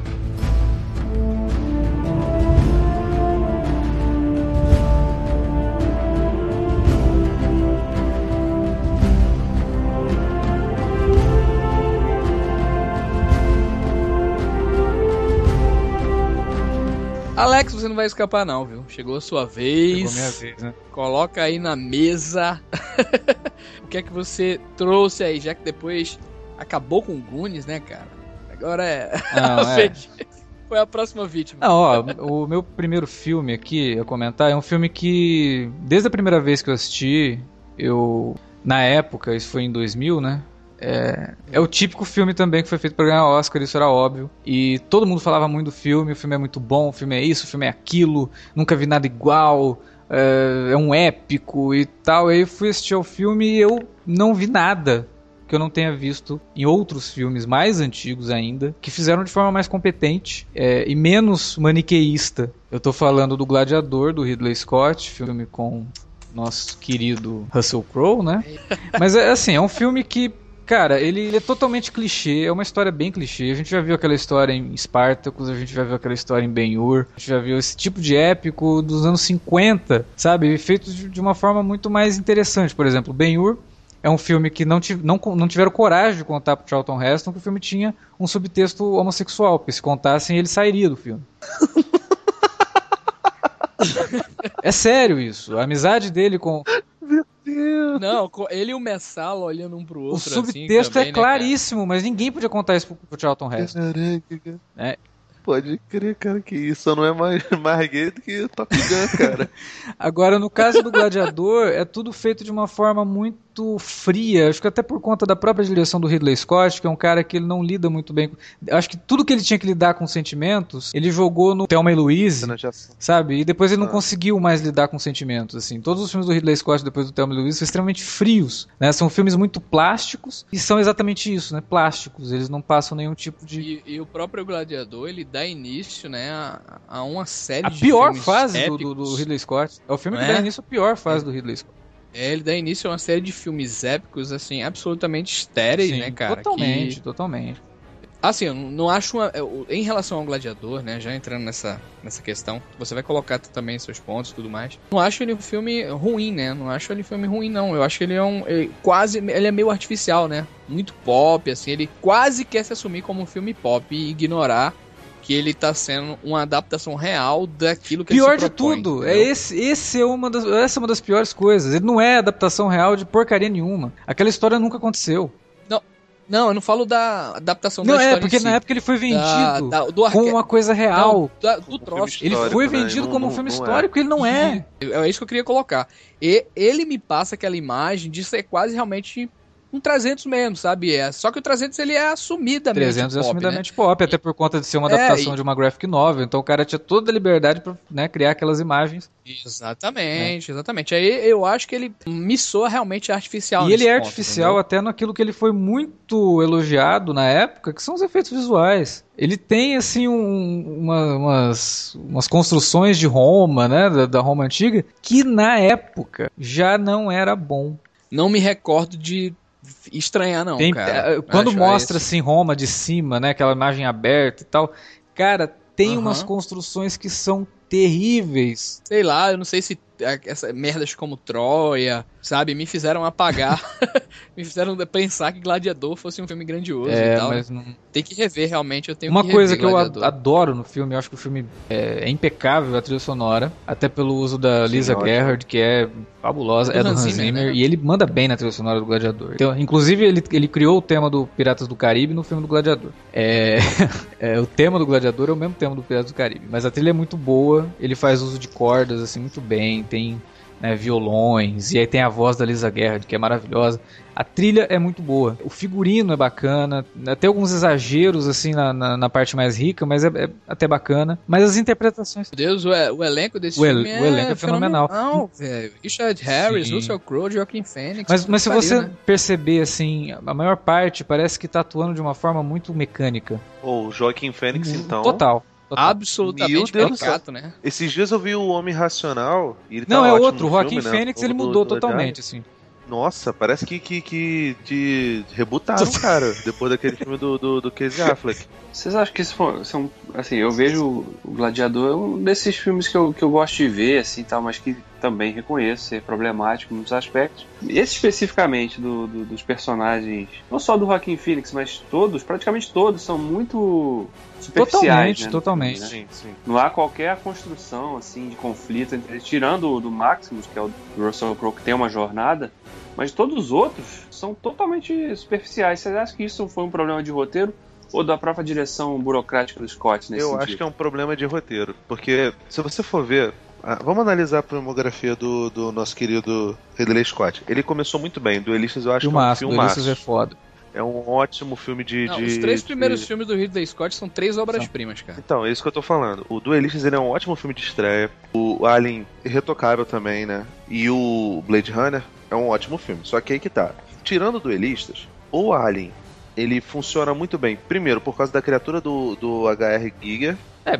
E por causa do roteiro do, do E pela Dan criação O'Bannon, do que suspense que... o, que o Ridley Scott manda bem. Porque Sim, a criatura, sim. por exemplo, eu, eu acho, aparece. eu acho o Ridley genial. O, nesse o filme. Alien, o Alien é um ótimo filme É. de terror e ta- tanto que mudou pra caramba, foi mais ou menos. A gente falou isso até no, no- lembra no, no podcast do, do Terminator. Exterminador, né? Mas assim, é, ele, ele mudou de estilo pro, pro, pro segundo, mas ele é um filme que ele é básica, ele, ele se baseia muito no roteiro do O'Bannon que nunca mais conseguiu, tipo, parece que o Bannon gastou todo o talento dele naquele filme. Eu até gosto dos outros filmes dele, o, aquele é, Volta dos Mortos Vivos é muito engraçado e tal, mas não chega nem perto Agora, de- Felipe, de fazer- eu acho que exige o- muito da direção aquele Sim. filme, viu, cara? Sim, o Alien tá sim, muito sim. ligado à direção mesmo, à construção. O Ridley Scott, ele é um cara competente. Ele consegue fazer um ótimo omelete quando ele tem bons ovos. Ele não, pegou o até texto do- Blade do- Runner, Ale, até do Blade Fico- Runner eu acho que ele era um cara genial, cara. Sim, até mas Blade então, Runner a genialidade. genial. Mas aí que tá. Ele faz uma, uma direção competente no Blade Runner, mas a, a genialidade do Blade Runner é o texto. É o texto do Felipe. Dick. Não, mas foi muito alterado Aí- no, no roteiro Acha, também, cara? Foi muito alterado. Sim, foi, e, o, foi. Eu e o o- Ridley, o o. Ridley alterou muita coisa do próprio roteiro. E ele, ele sabia que funcionava. Eu acho que o Ridley É. ele tinha muita certeza lá no começo dos anos 80 do que ele poderia fazer com um roteiro. Não, não, Então, e Luiz, aquela, por a exemplo, não é um grande de filme, cena, como você Deus. falou, mas ele tem um roteiro legal. O problema é esse. O problema é que depois que ele, que ele, que ele rompeu com esses roteiros, com gente que escrevia, porque o, o Blade Runner ele não escreveu o roteiro sozinho. Tipo, teve mil pessoas pra poder, poder trabalhar com ele, entendeu? Aí que tá. Essa fórmula funcionou com esses filmes. Depois disso. A coisa, a lenda, tal, é um filme legal, descompromissado e tal, mas assim, assim, nem é legalzão, entendeu? O Gladiador deveria ser a- a- o Ah, retorno. mas Thelma e Luiz é outro filmaço também. Sim, Puta filmaço. lá- lá- Na verdade, é um dos meus favoritos do Ridley Scott, Thelma e Luiz. Mas aí que tá, tipo, o, o Gladiador deveria ter sido o melhor filme do, do- dele depois do, do, do Thelma e Louise. E, de certa forma, é porque ele acaba acertando em algumas coisas, né? O Russell Crowe funciona muito bem, os figurinos, né? A direção de arte nem tanto, né? Você lembra do cilindro de gás lá na biga, que era foda e tal. A cena de avião passando por trás. Mas é, isso tudo é brincadeira, evidentemente. Não, não pega tanto. Eu acho que peca mais essa coisa da, da, da, da Roma cidade aberta, vistas panorâmicas totalmente toscas, entendeu? Mas assim, o, o, o Gladiador, ele, ele se baseia num, num fiapo de roteiro, Sim, né, é, cara? se se você pegar o que é- roteiro do Gladiador, ele é do John Logan, né? Que é o cara que Aham. depois, um ano depois lançou A Máquina do Tempo. No ano seguinte, aliás, no mesmo ano, ele lan- lançou o pior filme da, da nova geração de Star Trek, que é o Star Trek Nemesis. Nossa. Aí você começa a falar, pô, aí o do Último Samurai também é dele. Talvez realmente, né? Foi um, era um roteiro tão ruim que o Ridley Scott não soube consertar. Tanto que ele também é o cara que escreveu o roteiro de Hugo, que é um filmaço, mas, né? Não dá pra comparar um, um Ridley Scott com um Scorsese, né? Sim, ele também exatamente. escreveu o Aí tá. Skyfall. Não dá pra comparar um, um- um Ridley Scott com o Sam Mendes. Sam Mendes. Ah, pô, Pra tu ver. E o Sam Mendes nem é essa coisa toda, entendeu? É disso que eu tô falando. O Ridley Sei Scott, não, existe, não- existe, uma, existe uma, uma adoração em cima dele que é meio. É que é saudosista, meio- né? É por conta dos filmes lá atrás, Sim. o cara virou aquilo. Aí parece que ele entrou Eu- numa. ó, O, te- o tema do um podcast pouco são filmes superestimados. O Ridley Scott é um diretor muito, mas muito superestimado. Eu discordo. Porque, tipo assim, ele veio, ele veio de uma escola do, do Coppola, do Scorsese. Cara, até o Coppola, que ficou um tempo gigantesco sem fazer nenhum filme decente, que rec- recentemente tentou dar uma retomada lá com o filme da juventude e tal, mas que tem, tem muitos problemas. Até ele tem momentos assim. Inspiradíssimos e que você justifica falar, pô, ele parece que é só um cara que era muito talentoso e perdeu a mão. O Scorsese não, um cara muito mais regular tal. Mas daquela galera, Brian de Palma, por exemplo, que a gente falou agora do, do Missão Impossível, ele pode ter um, ele tem um erro ou outro, mas é a mesma coisa do Coppola. Apesar de que eu acho que ele é bem, bem mais assertivo do que o Coppola. O Ridley Scott ele não chega Eu nesse acho que o Ridley nível. Scott tem O Ridley épocas Scott é- mesmo. É aquilo que a gente falou. O, o É, Ridley o- Scott é Sam Mendes pra baixo, querido. Tipo, é, O o, Ridley os grandes Scott- méritos dele foi, foi do lado de gente genial. O Ridley Scott hoje é praticamente a seleção brasileira, né? Vive só do passado e as pessoas Pois ainda é, respeitam não, O Ridley Scott pelo é o passado. Botafogo. O Ridley Scott Não. é o Botafogo. O Bo- Eu, eu acho que a seleção brasileira foi a melhor comparação, assim. Na verdade, eu discordo, assim, de vocês. Eu Não, acho... não. Brasileiro, se não sou brasileiro, é o Coppola e o De Palma. não, não, não, não, não, não aceito isso, pô. Cinco títulos mundiais? Pô, Ah, diz cinco bem. títulos Argentina, mundiais. do- do- Argentina, Argentina, Argentina. Na minha, na minha opinião, né, em relação ao, ao Ridley, ele fez, é, para mim, três filmes que eu considero três obras-primas, né? E depois foi fazendo é, uma época ou outra, errou muito, claro, errou muito mais que acertou e tal, cara. Mas é, Thelma e Louise, Os Vigaristas, O Gangster, sabe? São filmes, assim, extremamente competentes. E principalmente esses três que o Felipe citou, Blade Runner, Os Duelistas e Alien são um filme que exige muito diretor, cara. Eu vejo muito ali de um cineasta. Sim, sim. É um cineasta genial ali por trás É desse- quase desses como se ele tivesse ficado um pouco cansado e entrasse no modo Obsoleto, automático, talvez. sabe? Na, na maioria Você dos foi muito dele. feliz, foi- você foi muito feliz em falar que ele faz filmes frios. Eu concordo com você nesse aspecto, cara. Eu acho que a maioria dos filmes que ele tem feito é, já faz algum tempo, né, e tal, gosto muito dos vigaristas, cara. Muito, muito mesmo, assim. Eu acho que quando ele vai trabalhar numa coisa mais pessoal, assim, sabe? É, quando ele quer. Eu acho que é, É, uma coisa eu acho assim que meio que vai da vontade dele também. E, quando ele encara o projeto como uma É- é- coisa é menor. Ele se tornou um cara muito megalomaníaco, cara. Você pode ver que esses, esses trabalhos dele megalomaníacos é, tornam é, filmes que são filmes esquecíveis, sabe? Mas Nossa, cara, eu Hannibal considero- cruzada, velho. Jesus Cristo. É, é, é, Felipe, mas eu, eu entendo, entendo perfeitamente, mas eu considero o Ridley, eu não, eu não acho que ele foi um cara de sorte, um cara que teve um brilho ali, não, eu acho que ele é um, um puta cineasta, né, que fez, assim, ficou marcado na história do cinema, poucos caras conseguiram emplacar, cara, quatro, três Seguidos, filmes aí, né? é, Não, e, e obras-primas intocáveis, cara, que marcaram a história do Eu cinema. acho ele um diretor competente, viu? O que eu não acho é que ele seja do nível dessa rapaziada que a gente tá falando Pode aí. não ser, claro, concordo com você, Entendeu? esses caras emplacaram muito mais filmes que ele, mas... Eu, eu gosto eu não- do Black Hawk Down, acho um filme interessante de guerra, entendeu? Até aquele com a Tá Limite da Honra. Mas, cara, Hannibal, ele, ele pegou a continuação de um filme de um, Brilhante, de um né? diretor iniciante e que, e que cagou tudo, cara. Bota o Rei Liotta pra poder, poder Mas olha é, comer mas o aí próprio Hannibal- Hannibal-. Ele tem, ele tem filmes Tem Hannibal você tem que levar velho. em conta também que o próprio livro já é uma porcaria. E o Ridley Scott, ele, Nossa, teve, cara. ele teve o bom senso de tirar algumas subtramas do livro que eram ridículas, cara. Não teria como ele, ele passar isso pro cinema. Não, o Ridley Ah, Scott chegou ao fundo do poço com esse O Conselheiro Nossa! do Crime, cara, que eu acho um dos piores filmes de 2013, assim. É, Eu vi esse, na É época. os filmes da história, você quer dizer, né? O, con- o conselheiro, ruim, do, conselheiro do crime é tão ruim que eu nunca faço isso, ter vontade de ir embora na metade do filme. Nesse eu lutei muito pra, pra ficar até o final. ruim. Pois é. Realmente é o, é o- é o- Sabe, acho que é o sabe. pior, é o pior Ridley Scott ali. Acho que É o pior Hood, Ridley cara. Scott, considero. Cruza- cruzada, ele conseguiu pegar. o- Ele, ele resolveu. Não, mas é, Cruzado não é esse filme ruim, não, viu, cara? Que você tá Pô, dizendo. cara, tudo bem. Ele pegou, pegou o elfo e tirou o elfo e botou o Orlando Bloom pra poder atuar. Jesus. Não, dentro de todas essas merdas, assim, épicas que ele fez, o Cruzadas ainda é um filme palatável, tá ligado? Não é essa É, porcaria toda. Eu acho mesmo nível do Robin Hood, eu cara. não posso comentar muito do Cruzada Não, eu- porque eu ainda gostar, eu ainda quero assistir a versão do diretor que dizem que melhora muito o filme. A verdade é que, em resumo, né, a frase do Maximus no Gladiador se aplica bem ao, ao Scott, né? Que o que a gente faz na vida é cor da eternidade, né?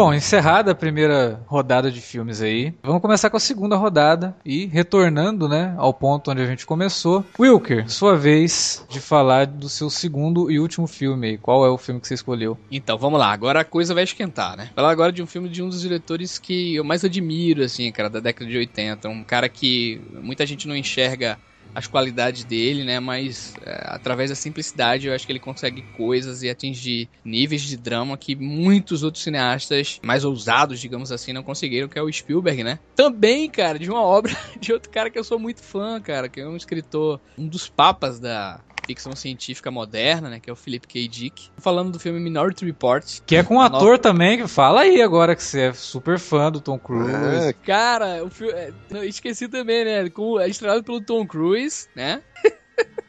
que é um ator que, né? Vocês sabem, né? Eu admiro pra cacete. E assim, gente, é... Minority Report, cara, foi aquele caso. Eu acho ele. é, Novamente eu falo, o Tom Cruise é muito competente nesse filme, né? Consegue passar a credibilidade e tal. Eu acho um filme muito bonito, assim, do ponto de vista estético. O mais, Minority Report, não sei se a história é assim, ou se eu lesse o livro e achar a mesma coisa e tal. Me soa um filme muito, muito, muito maçante, sabe? Muito aborrecido, sabe? Assim, é, as cenas de ação também artificiais. É, é um filme que não me prende, né? E, e tem muita gente que diz que é um filme extremamente é, complexo, né? Cheio de subtramas e de indagações e tal. Tudo bem, o livro pode ser isso, mas o filme não conseguiu me passar, sabe? É, é algo que, assim, assim, sempre que eu, que eu falo em Minority Report, o pessoal, tá maluco, cara? O que é que tu tá falando? O filme é uma obra-prima, é fantástico e tal, não sei o quê. Eu não acho isso. Eu não considero, não considero. Eu acho um filme bem aborrecido, assim. Eu gosto muito do Minority Report. Eu acho, acho um dos grandes filmes do Spielberg do começo dos anos 2000. É, acho uma boa adaptação do, do Philip K. Dick, porque apesar de ele ser um filme muito focado na ação, né, isso vai muito por conta da presença do Tom Cruise, né, que surge ali como um herói de ação mesmo, ele discute sim temas muito interessantes, inclusive temas que muitas pessoas que estão aí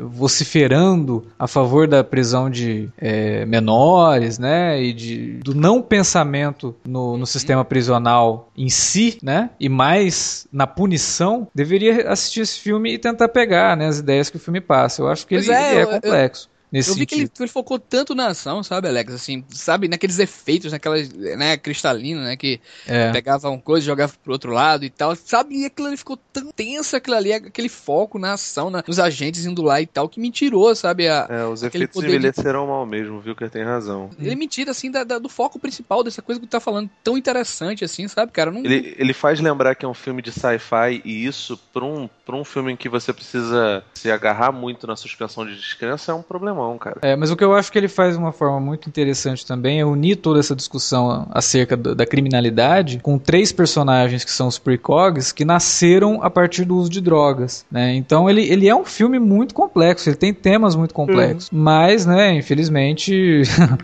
acontece, né? Mas, mas eu não sei, eu, eu gosto do, do, do Minority Report, acho ele a segunda melhor série, né, adaptação. Alex, aí, recentemente, né? é, vai vir agora, né? É, vai, vai estrear vir. agora em setembro. Mas Provavelmente o Minority Report é, é a segunda melhor adaptação do, do Ex- Philip É o K. que eu ia falar agora, assim, pra mim é a segunda melhor adaptação do Philip K. Dick depois do Blade Runner. Mas, Eu assim, gosto um muito daquele agen- Agentes do Destino, cara. Vocês é um bom viram? filme também, a gente assistindo é um bom filme. Mais ou menos. Mas, bacana. mas, assim, existe um abismo muito grande entre, tipo, né, entre o, o Minority e o, o Blade Runner. Não, com certeza, com certeza. Talvez se, se o filme.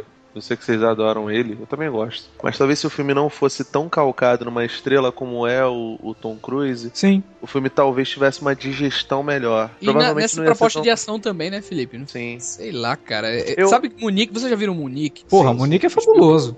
Cara, Não, eu acho que Munique, Munique tem essa pegada rápida e tudo mais, mas é um filme fantástico, cara. É Esteticamente. muito maduro. O Monique é muito mais Isso, maduro. isso, cara. Não, mas é, acho- é porque o, o, o Spielberg, ele, nos anos 2000 principalmente, ele geralmente fazia isso, né? Um filme pipoca, um filme pra ele, um filme pipoca pra Isso. ele. Munique é um filme pra ele, Minority Report é o filme pipoca. Como Guerra dos Mundos foi, como Amistade foi o filme dele, entendeu? É, eu acho até que desses filmes pipoca dos anos 2000 que o Spielberg fez, o Minority provavelmente é o melhor. Ele é disparado muito melhor do que o Guerra dos Mundos, entendeu? Ele tem muito menos pecados do que tem o Guerra dos Mundos, por exemplo. Mas essa coisa que o Wilker falou do filme se basear muito em efeitos especiais e eles não funcionarem há tão pouco tempo depois, pesa muito contra, cara. É, você pode perceber, inclusive, na própria fotografia do filme, que ela é muito carregada de granulação Ah. e de. Flares, né? e de também. flares, justamente para esconder um pouco os efeitos visuais, né? Para tentar colar mais o efeito visual na, na ação live action. Mas realmente, eu acho que ele, ele talvez tenha exagerado mesmo na utilização de efeitos e na, na quantidade de cenas de ação. Isso eu concordo com, com, com o Wilker nesse sentido, que ele exagera um pouco na quantidade de cenas de ação. Mas, se ele se propõe a ser um filme pipoca, ele consegue ser um filme pipoca com um pouco de inteligência. O que a gente sabe que é um pouco é difícil de acontecer, né? É que a expectativa dele era que ele fosse mais, mais grandioso, né, cara? Fosse Que- É uma K. coisa Dick, né, espetacular. cara? Você- é. Philip K. Dick, né? Você já espera, sim. né? Mas, mas, mas não, não, não se engane, tá? O Minority Report é baseado num conto do Philip K. Dick, nem um Isso, livro. isso. Era uma história curta que o Spielberg meio que tirou leite de pedra pra transformar num filme de duas horas e meia. Mas, por exemplo, por exemplo, vou dar um exemplo aqui covarde, mas. mas, por exemplo, 2001 é baseado no conto do C. Clarke, né, cara? Ah. depois bem, ele né, fez cara? o livro, Mas é, depois do vamos, filme. né? vamos, vamos combinar, né, Wilker, que todos esses clássicos, Asimov, Clark, é, Philip K. Dick, aquele rapaz que fez o Tropas Estelares, Bradbury, ele tem pouquíssimos filmes no cinema que, que retratam o mundo louco deles de Sim. maneira legal, cara. Até o, o Frank Herbert no, no Duna, foi o, David Lynch, tudo bem, com, com mão de mil produtores fazendo merda. Mas assim, a tradução desses caras pro cinema é uma coisa muito difícil, cara. É. Tipo, Blade Runner é, é um, um oásis no meio de um deserto gigantesco, cara. É, É, assim o como próprio o 2001, né? É assim, e, e- e outra coisa, o Kubrick, ele fez o 2001 do lado do Arthur C. Clarke, e o Arthur Isso, C. Clarke só terminou a porra do romance muito tempo depois que ele terminou o roteiro, muito tempo depois Exatamente. que o filme estreou. Então, tipo, é, é meio que, que, que pegar pesado, entendeu? É, não, porque eu disse que era. Por isso que eu disse que era covarde, né? Por isso que eu disse Ó, que tem uma outra adaptação do Philip K. Dick que é muito boa, que é o Homem Duplo também. Duplo, Eu qual é acho o mais momento? ou menos. O Homem Duplo é um que é um. É do que Linklater, né? Não, Isso, isso. Isso. Ah, interessante. Todo em interessante. rotoscopia Keanu e Reeves, né? Não é o Keanu Reeves? Isso. É porque o Homem É do Duplo ele consegue passar todo, todo o esquema de paranoia do Philip K. Dick. É o mais fiel em termos de É. linguagem. Cara, olha, o Minority Report pra mim é da mesma, mesma forma do Babá Quase Perfeito, é um filme muito sessão da tarde pra mim. Nossa, olha, olha aí, ó. ó esse é o maior indício, Alex, tá vendo? É, é um filme, é, é um eu não vejo, eu não vejo nenhuma grande pretensão assim na, na, na história, nos elementos que usam. Da, a própria coisa do, ah, e se existisse um- uma forma de, de, né, de prever crimes e tal. A discussão nunca se aprofunda, né? Fica só na, no- na aventura mesmo, nas sequências de ação que, que, que nasce a partir disso. Mas ele nunca, nunca propõe realmente uma discussão. Não é um déjà vu da vida, tá ligado? Mas. É, não, ele nunca propõe, ele nunca se, nunca se aprofunda nessa discussão, né? E se pudéssemos fazer isso? Porque eles, eles logo jogam pra vertente do, olha, a corporação é, maligna, né? Que vai Ah, deturpar o conceito pra lucrar, né? Então é, o filme fica, fica só nisso, né? Então pra mim é um, é um filme ok. Não é horrível, óbvio que não é horrível. Não, jamais. mas- Eu não tô colocando aqui como filme horrível, não, viu, gente? É, assim. Eu só não, eu não entendo, né? Como esse filme é tão vangloriado assim, cara.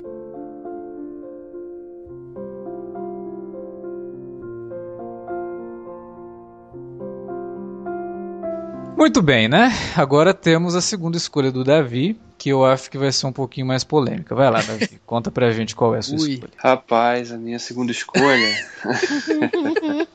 é eu de um filme. adoro esse filme que ele vai escolher, cara. Ai, caralho, tu gosta de tudo. A minha segunda escolha é de um filme que foi massacrado na, na produção, porque taxaram o filme de novo Waterworld.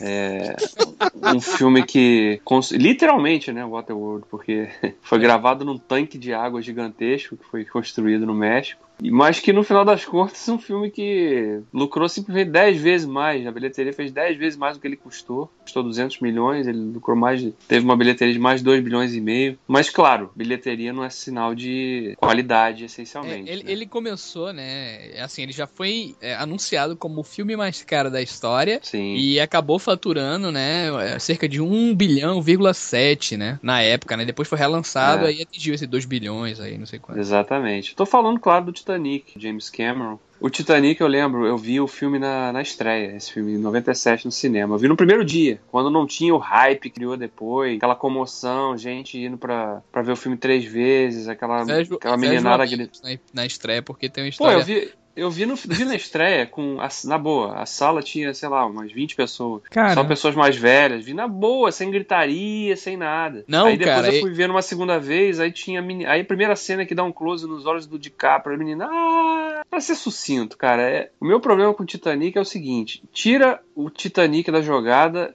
considera só a história, o drama, o melodrama. Não tem absolutamente nada demais naquela história ali. Uma história que você já viu um bilhão de vezes em outros tipos Isso, de Davi, que é esse, Davi, história bonita, Davi, ali, jovem. com- Mas você já viu, cara? Você já viu aquilo de luta de classes, né? Ah, o pobretão que não é aceito Classe, pelo... então. O pobretão que não é aceito pelo perigo, círculo. Amanhã, amanhã eu tô, tô, na, tô na rua aí, tenho casa e tal, essa é a minha vida e tal. Enquanto as outras lá tava se trincando lá do, do cara, né, com nojo do cara e tal.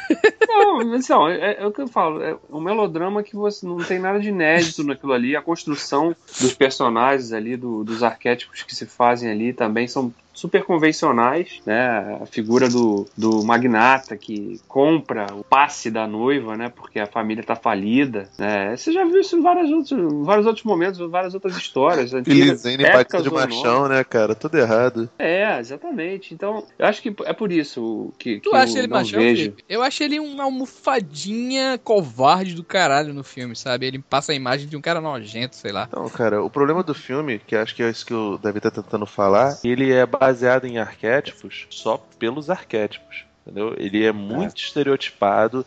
Existe lá o garoto pobre que, que tem um talento, que desenha muito bem. Tem até uma piada, acho que é no Family Guy, que o Peter Griffin fala: desenhe como uma de suas francesas. Ele fica assim segurando os peitinhos. É verdade. Aquele, aquele homem rotundo. É, existe a mulher lá que é lindíssima, que era Kate Winslet, porra, mais bonita do que nunca. Eu acho ela linda até hoje, né? E ela é ótima atriz também. O Léo DiCaprio novinho ainda. O Billy Zane pagando de. tentando pagar de, de foda. Não, o elenco do filme eu acho fantástico, cara. que, que, que é um, um- uma almofadinha e tal, mas aí que tá, tipo, são atores fantásticos, tiveram momentos fantásticos fora dali, mas que fazem papéis completamente rasos para uma, um- em uma história absurdamente clichê, chata, repetitiva, e nenhum daqueles atores ali funciona. Sei lá, talvez o, o Capitão funcione, mas é um papel tão pequeno num filme de, de mais de três É horas que, excessivamente longo, né? Que, tipo, É. dilui pra caramba, cara. Cara, tá aí um filme que, assim, eu. eu, é, eu concordo com vocês em, em vários desses pontos que vocês estão falando aí, realmente. E é um- até um,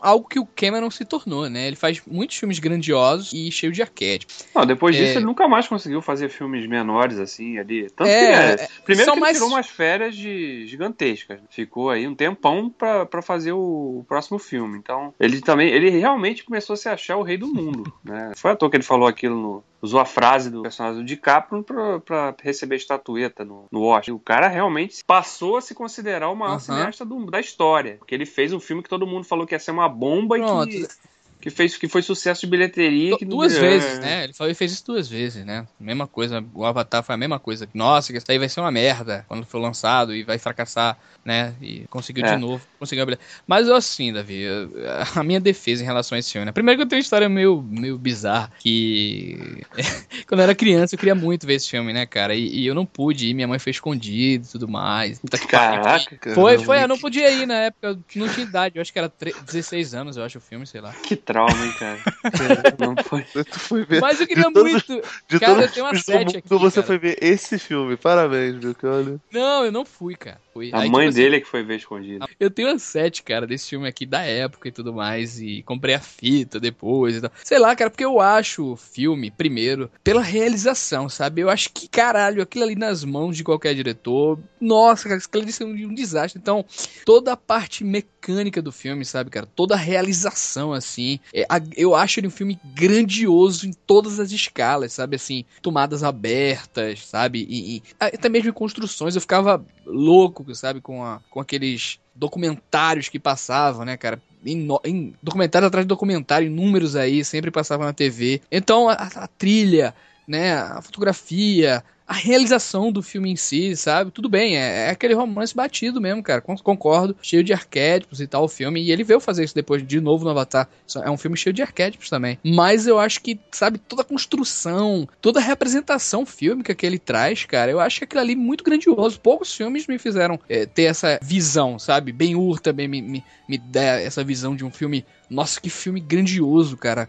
Eu não vejo, eu vejo pouca gente fazendo isso, sabe, no cinema. E, e, e Titanic tem muito disso pra mim, sabe, É, cara? é, eu acho que assim, tecnicamente, é, essa, nesses aspectos, de fato, o Cameron domina a técnica. Ele, diferente do Tom Hooper, ele, ele faz um uso bem equilibrado da- do que ele quer mostrar, né, com as tomadas. Ele não, ele, ele não peca pelo exagero, como o Hooper fez ou faz. É porque ele é mais Agora, diretor, né, do que o Hooper, né, cara? Muito mais Ele diretor. tem um background muito melhor, né? Sim. Não, ele, sim. ele filma muito bem, sabe? Sim, eu acho que sim. ele não é um diretor, tipo assim, dramático. Ele não é um diretor muito bom em drama, em, em relacionamento, É. sabe? É Ele- eu justa- acho que é ele, ele é o cara que filma muito bem, assim, uma história, Ah, sabe? As cenas de, de cinema catástrofe do Titanic são primorosas, mas aí que tá, Sim. são, sei lá, 20 minutos de filme pra 194 de, de total. Pô, legal. Exatamente, Tem né? 100 174 fi- minutos de melodrama. Essa fórmula do Titanic foi a mesma fórmula do, do Pearl Harbor, por exemplo. O, o, o Não, Pearl mas Harbor a- é tão artificial, cara. Mas a- mas a traje- cara. A trajetória do Pearl Harbor é exatamente. O Pearl Harbor foi a tentativa Não, de não, fazer não, um gente, Titanic nos a ares. realização do troço eu acho tão artificial do Pearl Harbor, cara. A Sabe, tu vê, então. se tu vê hoje o Pearl Harbor, é, é muito fake, velho. Então, cara, eu vou te dar um- uma triste notícia. Titanic é a mesma coisa, querido. A diferença é, que, tipo assim, o, o, o Leonardo DiCaprio, o Kate Winslet, depois eles estouraram e fizeram uma carreira absurda. Enquanto o pessoal do Pearl Harbor, Ben Affleck e Josh aquele Harnett, né? Que em nome de Jesus acabou a carreira dele, pô, meu irmão, e, e a, É e a aquela. E a, realização, cara. Eu falo a e a realização. britânica, fica tipo, mesmo, eles sumiram, mas fora isso, Pearl Harbor é idêntico a Titanic. O... Será, cara? Eu- Eu, eu- acho que a história acho- é ok, mas a realização não, cara. Eu acho, eu acho que, sabe que eu acho que é isso? Isso é memória afetiva sua, o, Eu o vou, eu vou- Wilker. vou concordar com o Wilker nessa, assim, porque a gente, eu acabei de falar do Gladiador e falei que o filme é uma história que a gente já viu várias vezes, mas é a execução que me incomoda. Mas na verdade, assim, não existe história que você não conheça. Se- maior parte dos filmes, a a história você já viu em algum outro filme. O que importa é a realização. Eu acho o Titanic um filme muito competente na realização, muito competente na direção dos atores também. Acho que o James Cameron fez um belo trabalho com o DiCaprio e com a, com a Kate Winslet. Mas eu concordo que, em termos de profundidade nos personagens, isso é uma, é uma coisa mais de roteiro mesmo. É, não tem nenhuma, assim, é, é muito arquétipo mesmo. Então eu concordo com todos vocês. Concordo, ni- nisso eu concordo. É. Não, É, o você, pra mim- você é problema Boba pra- Rose, cara, Jesus Cristo.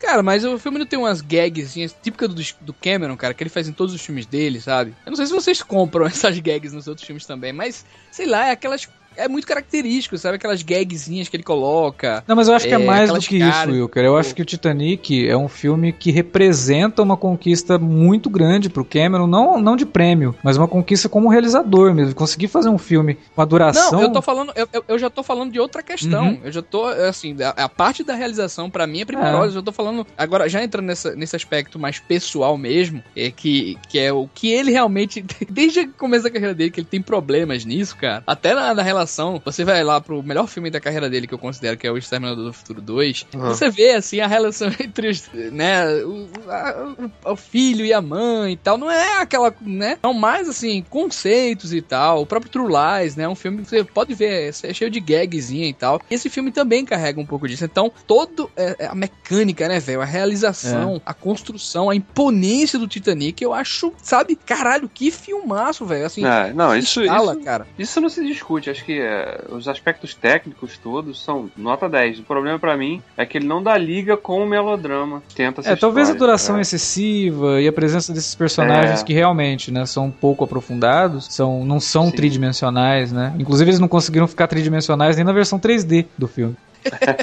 Nossa, cara. E o hora. final, a- considera assim, tem muita cena brega no filme. Sim. Eu Cara, concordo, tem muita cena brega. O final bem mesmo novelesco, é né? Tem, tem umas coisas assim que são bem novelescas. É, Parece novela do Benedito aí, Barbosa em eu- algumas coisas. Nossa. É, não, fica, ficou realmente. O Terra Nostra é quase um- É, Terra Nostra Um veio totalmente do- na, na- na- de carona, né? na pegada. é. Sim, sim.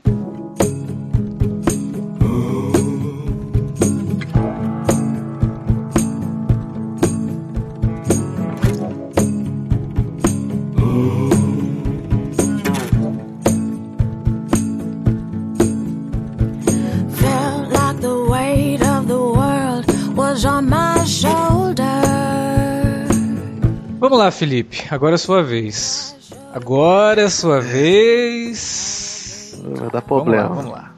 É, grande parte do, do, do cinema que a gente considera superestimado, é, a gente considera, bota essa adjetivação pela falta de. de às, às vezes por falta de contestação ou por repetição do mais do mesmo, essa coisa toda, entendeu?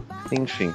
É, o filme que eu escolhi pra falar agora é um filme que é recente, né? Recente entre aspas, evidentemente. Que é. Não acredito que seja tão adorado pelos fãs do, do, do, do diretor, mas que, que acaba recebendo grandes louros, especialmente pela carreira pregressa do, do cara, né? Aqui no Brasil, principalmente, e lá fora em menor escala, existe uma religião nova chamada Tarantinismo, que considera que tudo que o, o nosso querido Quentin Tarantino bota a mão necessariamente vira ouro, entendeu? Meu problema, eu não tenho problema nenhum com o Tarantino, eu acho ele um cara super de boa, super fofo e tal. Eu torço muito um dia a gente sei lá, marcar, marcar, tomar um, tomar um vinho, comer uns queijo maluco lá, jogar um videogame juntos, ou bater uma bolinha e tal. Acho ele é um cara, um cara muito simpático e eu entendo até que exista uma, uma adoração em relação a ele, porque o Tarantino ele, ele gosta de, de fazer um cinema muito referencial, né? Uma coisa que nem é novidade. É, se a gente Ele for faz pegar filmes sobre filmes, né?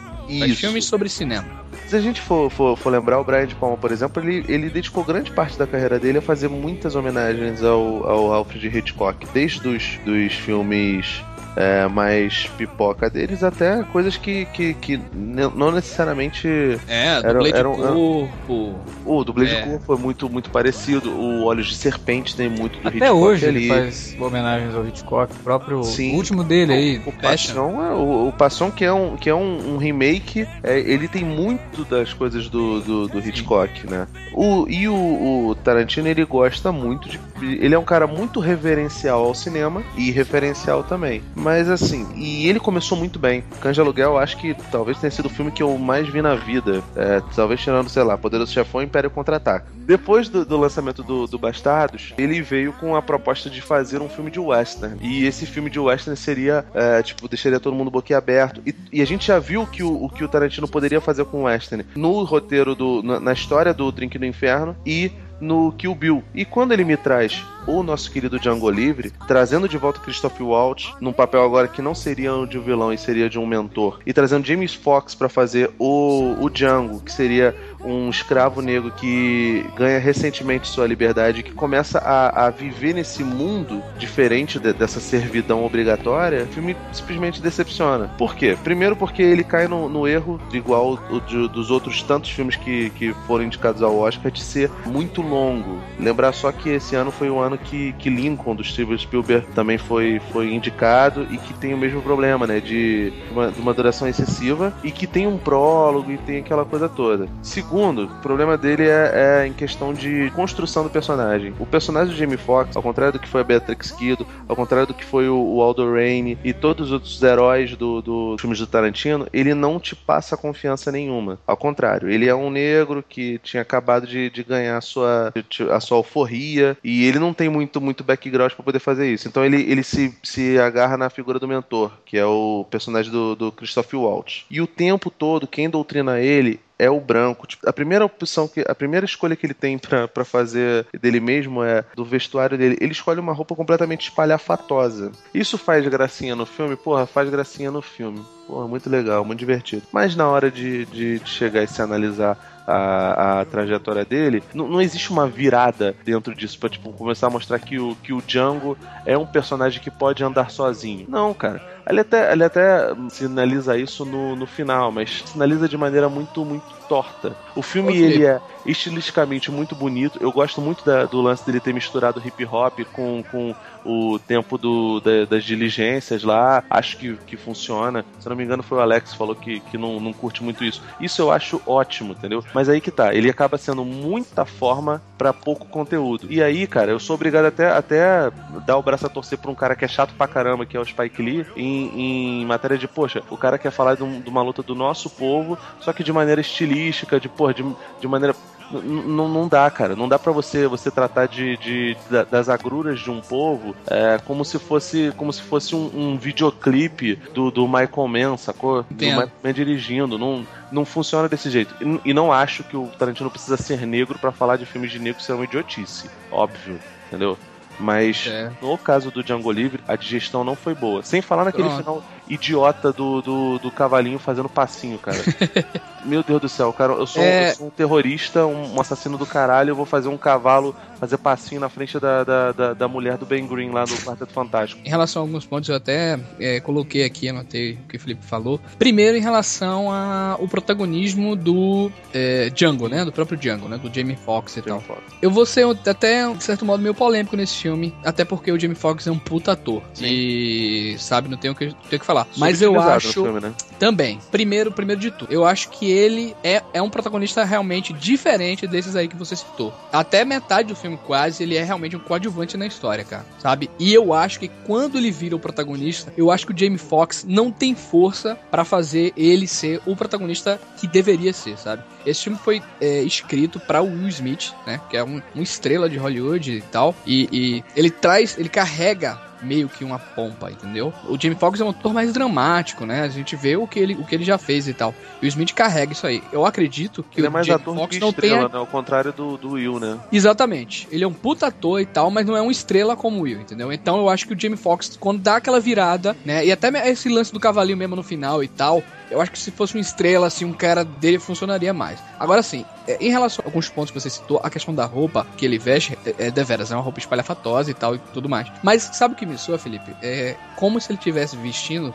a roupa daqueles generais toscos de antigamente, tá ligado? Daquela galera que colocava peruca branca e tudo mais. É, justamente ele sendo o contraponto disso aí. Ele agora é esse cara e eles vão se fuder, né? Por esse ponto de vista, entendeu? É, a narrativa de ser totalmente estranha e tal. Eu levo, cara, como todos os filmes de Tarantino. Eu acho que ele nunca fez um filme que ele queira realmente se levar a sério. Até o próprio Bastardos, que é o filme mais é, maduro da carreira dele, ele tem uma proposta. É, como eu posso dizer, risória, sabe, cara? Ele não tem. Ele, é uma linguagem completamente diferente. Então, assim, a narrativa do filme, a linguagem narrativa do filme é completamente diferente de tudo, assim, sabe, cara? Eu, eu vejo É, o contrário. Eu vejo no Django Livre uma necessidade de, de abraçar um público que não necessariamente era o dele. Tipo, esse, esse tarantinismo, essa, essa, essa Aham. religião parece que subiu a cabeça dele ao ponto dele querer transformar a coisa em, em, em algo mais palatável, em algo que a vovozinha vai pro Não, cinema todo e não vai filme se dele é meio incomodar. pop, né? Todos os filmes Pô. deles têm essa linguagem pop, cara. Eu Tem uma, lingua- você. tem uma linguagem pop, cara, mas tem uma linguagem gore pra caramba. Tipo, você não leva. Se, se eu levasse minha avó pra ver o, o Kill Bill e ela visse a Beatrix Kido arrancando o olho da Daryl Hannah, ela ia ficar ofendida.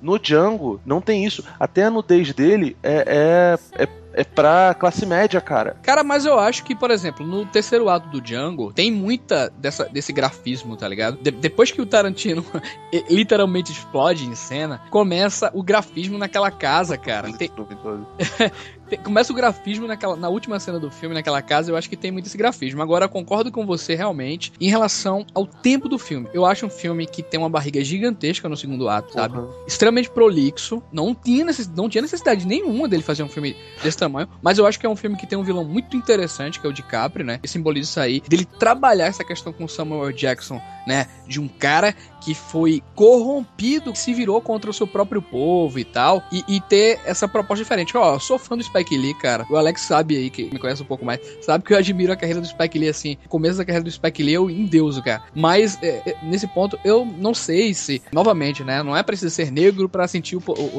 o sofrimento de um povo, né? Mas Sim. eu, não- eu não senti, cara, que o filme ofendeu de, de forma alguma classe, sabe? Eu acho que ele ironiza muitos pontos ridículos que era daquela época desse povo, entendeu? Não acho que ele ofendeu, mas ele, ele deixa de problematizar e o que acaba soando falso, entendeu? O problema é, É esse. que assim, o Tarantino ele fez uma coisa no Bastardos e ele fez uma coisa muito bem no Bastardos, que foi revisionismo histórico, né? Ele cria uma linha do tempo alternativa, praticamente, assim, com uma coisa que a gente sabe que não aconteceu e que ele resolve revisitar. Olha, seria legal se isso acontecesse. No Django, ele tenta fazer a mesma E, e dentro da linguagem Sim, dele, não, né, Alex? independente disso. E dentro da linguagem dele, tipo, por tipo assim, sabe aqueles, aqueles é, os bastardos, Não, sim, os mas- bastardos, são todos eles são risórios, né? São figuras Isso. que realmente na vida É, real são, não são, são, né? são, são personagens de Isso. brincadeira, Mas aí né, no, cara? no, no muito- Django ele tenta dar essa continuidade, esse revisionismo histórico, colocando um personagem negro badass, vingando Aham. né, todos os maus tratos que os negros sofreram naquela época e continuaram sofrendo até os anos 70 nos Estados Unidos.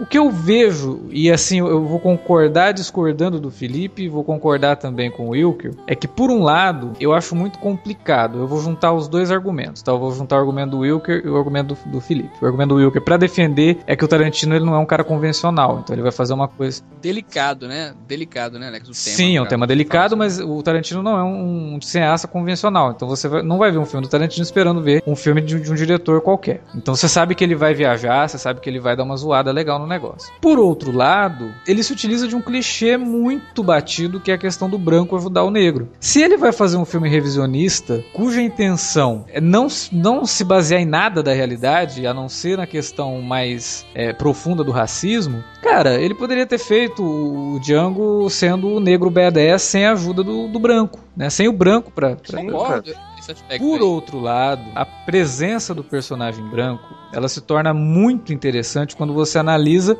a brincadeira ou as brincadeiras que o Tarantino faz com os diálogos desse personagem. Por exemplo, quando ele liberta o Django, ele fala uma coisa que reflete um século de maus tratos contra os negros, que foi o seguinte: eu libertei você e eu sinto, sinto uma obrigação, um dever moral de te ajudar, porque eu não saberia fazer outra coisa. E é o que os brancos até hoje negam, de dizer que eu não, eu não sinto nenhum tipo de obrigação de dar cota. Eu não sinto nenhum tipo de obrigação é, de, de, de, de her- herança moral de ter que ajudar, entendeu? E ali você vê o personagem do, do King, que já é, né, a outra brincadeira é o nome dele, né, Dr. King, uma, Uhum. uma mensagem muito clara de que, poxa vida, esses, os negros, os escravos, não só nos Estados Unidos, no Brasil principalmente, foram libertos numa situação que só foram libertos porque já ficou insustentável e foram jogados a Deus dará, né? Sem ninguém realmente, nenhum tipo de, olha, né? Não. E o preconceito E o velado. preconceito a- velado. A, a solta na Exatamente. né, cara? Não, tá todo mundo normal, todo mundo considera agora, Então, mas. então, ao mesmo tempo que, que não é ele assim, né? comete uma, um, um clichê ao colocar o personagem branco ajudando o Django, ele também dá uma, uma, uma, uma reviravolta nisso, que é utilizar o personagem Cara, branco para simbolizar a culpa que nós deveríamos sentir, mas que por um motivo muito egoísta e por, um, e por, uma, por, por um racismo velado, a gente não sente. Cara, vou dar só. Eu fiquei quieto esse tempo todo aí. Vou só dar uma palhinha final pra fechar essa discussão do Django Livre. É um filme que eu gosto bastante. Eu, eu até concordo com alguns pontos, assim, mas eu acho que o, o, o filme tem o mérito principal de não ser um filme condescendente. Porque à medida que seria uma armadilha muito fácil de utilizar um personagem branco pra ser o herói, pra salvar o mocinho, né? Ele, ele é só o personagem que dá as ferramentas para que o mocinho encontre o caminho dele, né? E acho que isso é um grande mérito, assim. O, eu não sei se o Tarantino fez isso de fato porque ele queria buscar um público novo que o via como, né? Ah, o cara só faz filme pra branco. Né, e agora ele tá tentando fazer um filme para o público negro. Não sei se foi proposital, se não foi, ou se foi uma, realmente uma, uma coisa que ele acredita, né? Mas acho que só o fato dele colocar sob discussão o problema, né, de que né, ele, tá, ele tá falando de uma minoria, mas não tá tentando ser, é, se colocar no lugar dela, né? Tanto que tem uma fala do, do, do King, né, no, no filme que ele fala, né, que ele que o Django é um cara que conhece muito mais a América, né? Ele conhece muito mais esse problema dele de ser minoria escravizada, oprimida, do que eu. Eu não posso falar sobre isso. né? Então, acho que o filme é- tem, tem, tem a força nesses aspectos, assim. Mas, claro, né? Ele usa tudo isso com, com a assinatura do Tarantino, de fato, de, de fazer sempre homenagem ao cinema em cada filme que ele, que ele produz.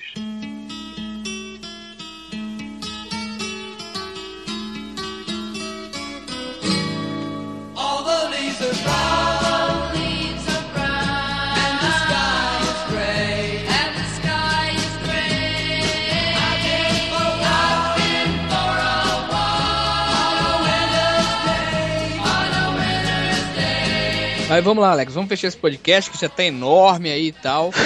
Nos fale o filme mais aguardado desse cast agora. Pois é, né? Meu Deus do céu, a, a carreira do Alex vai por água abaixo. Vai não, vai não.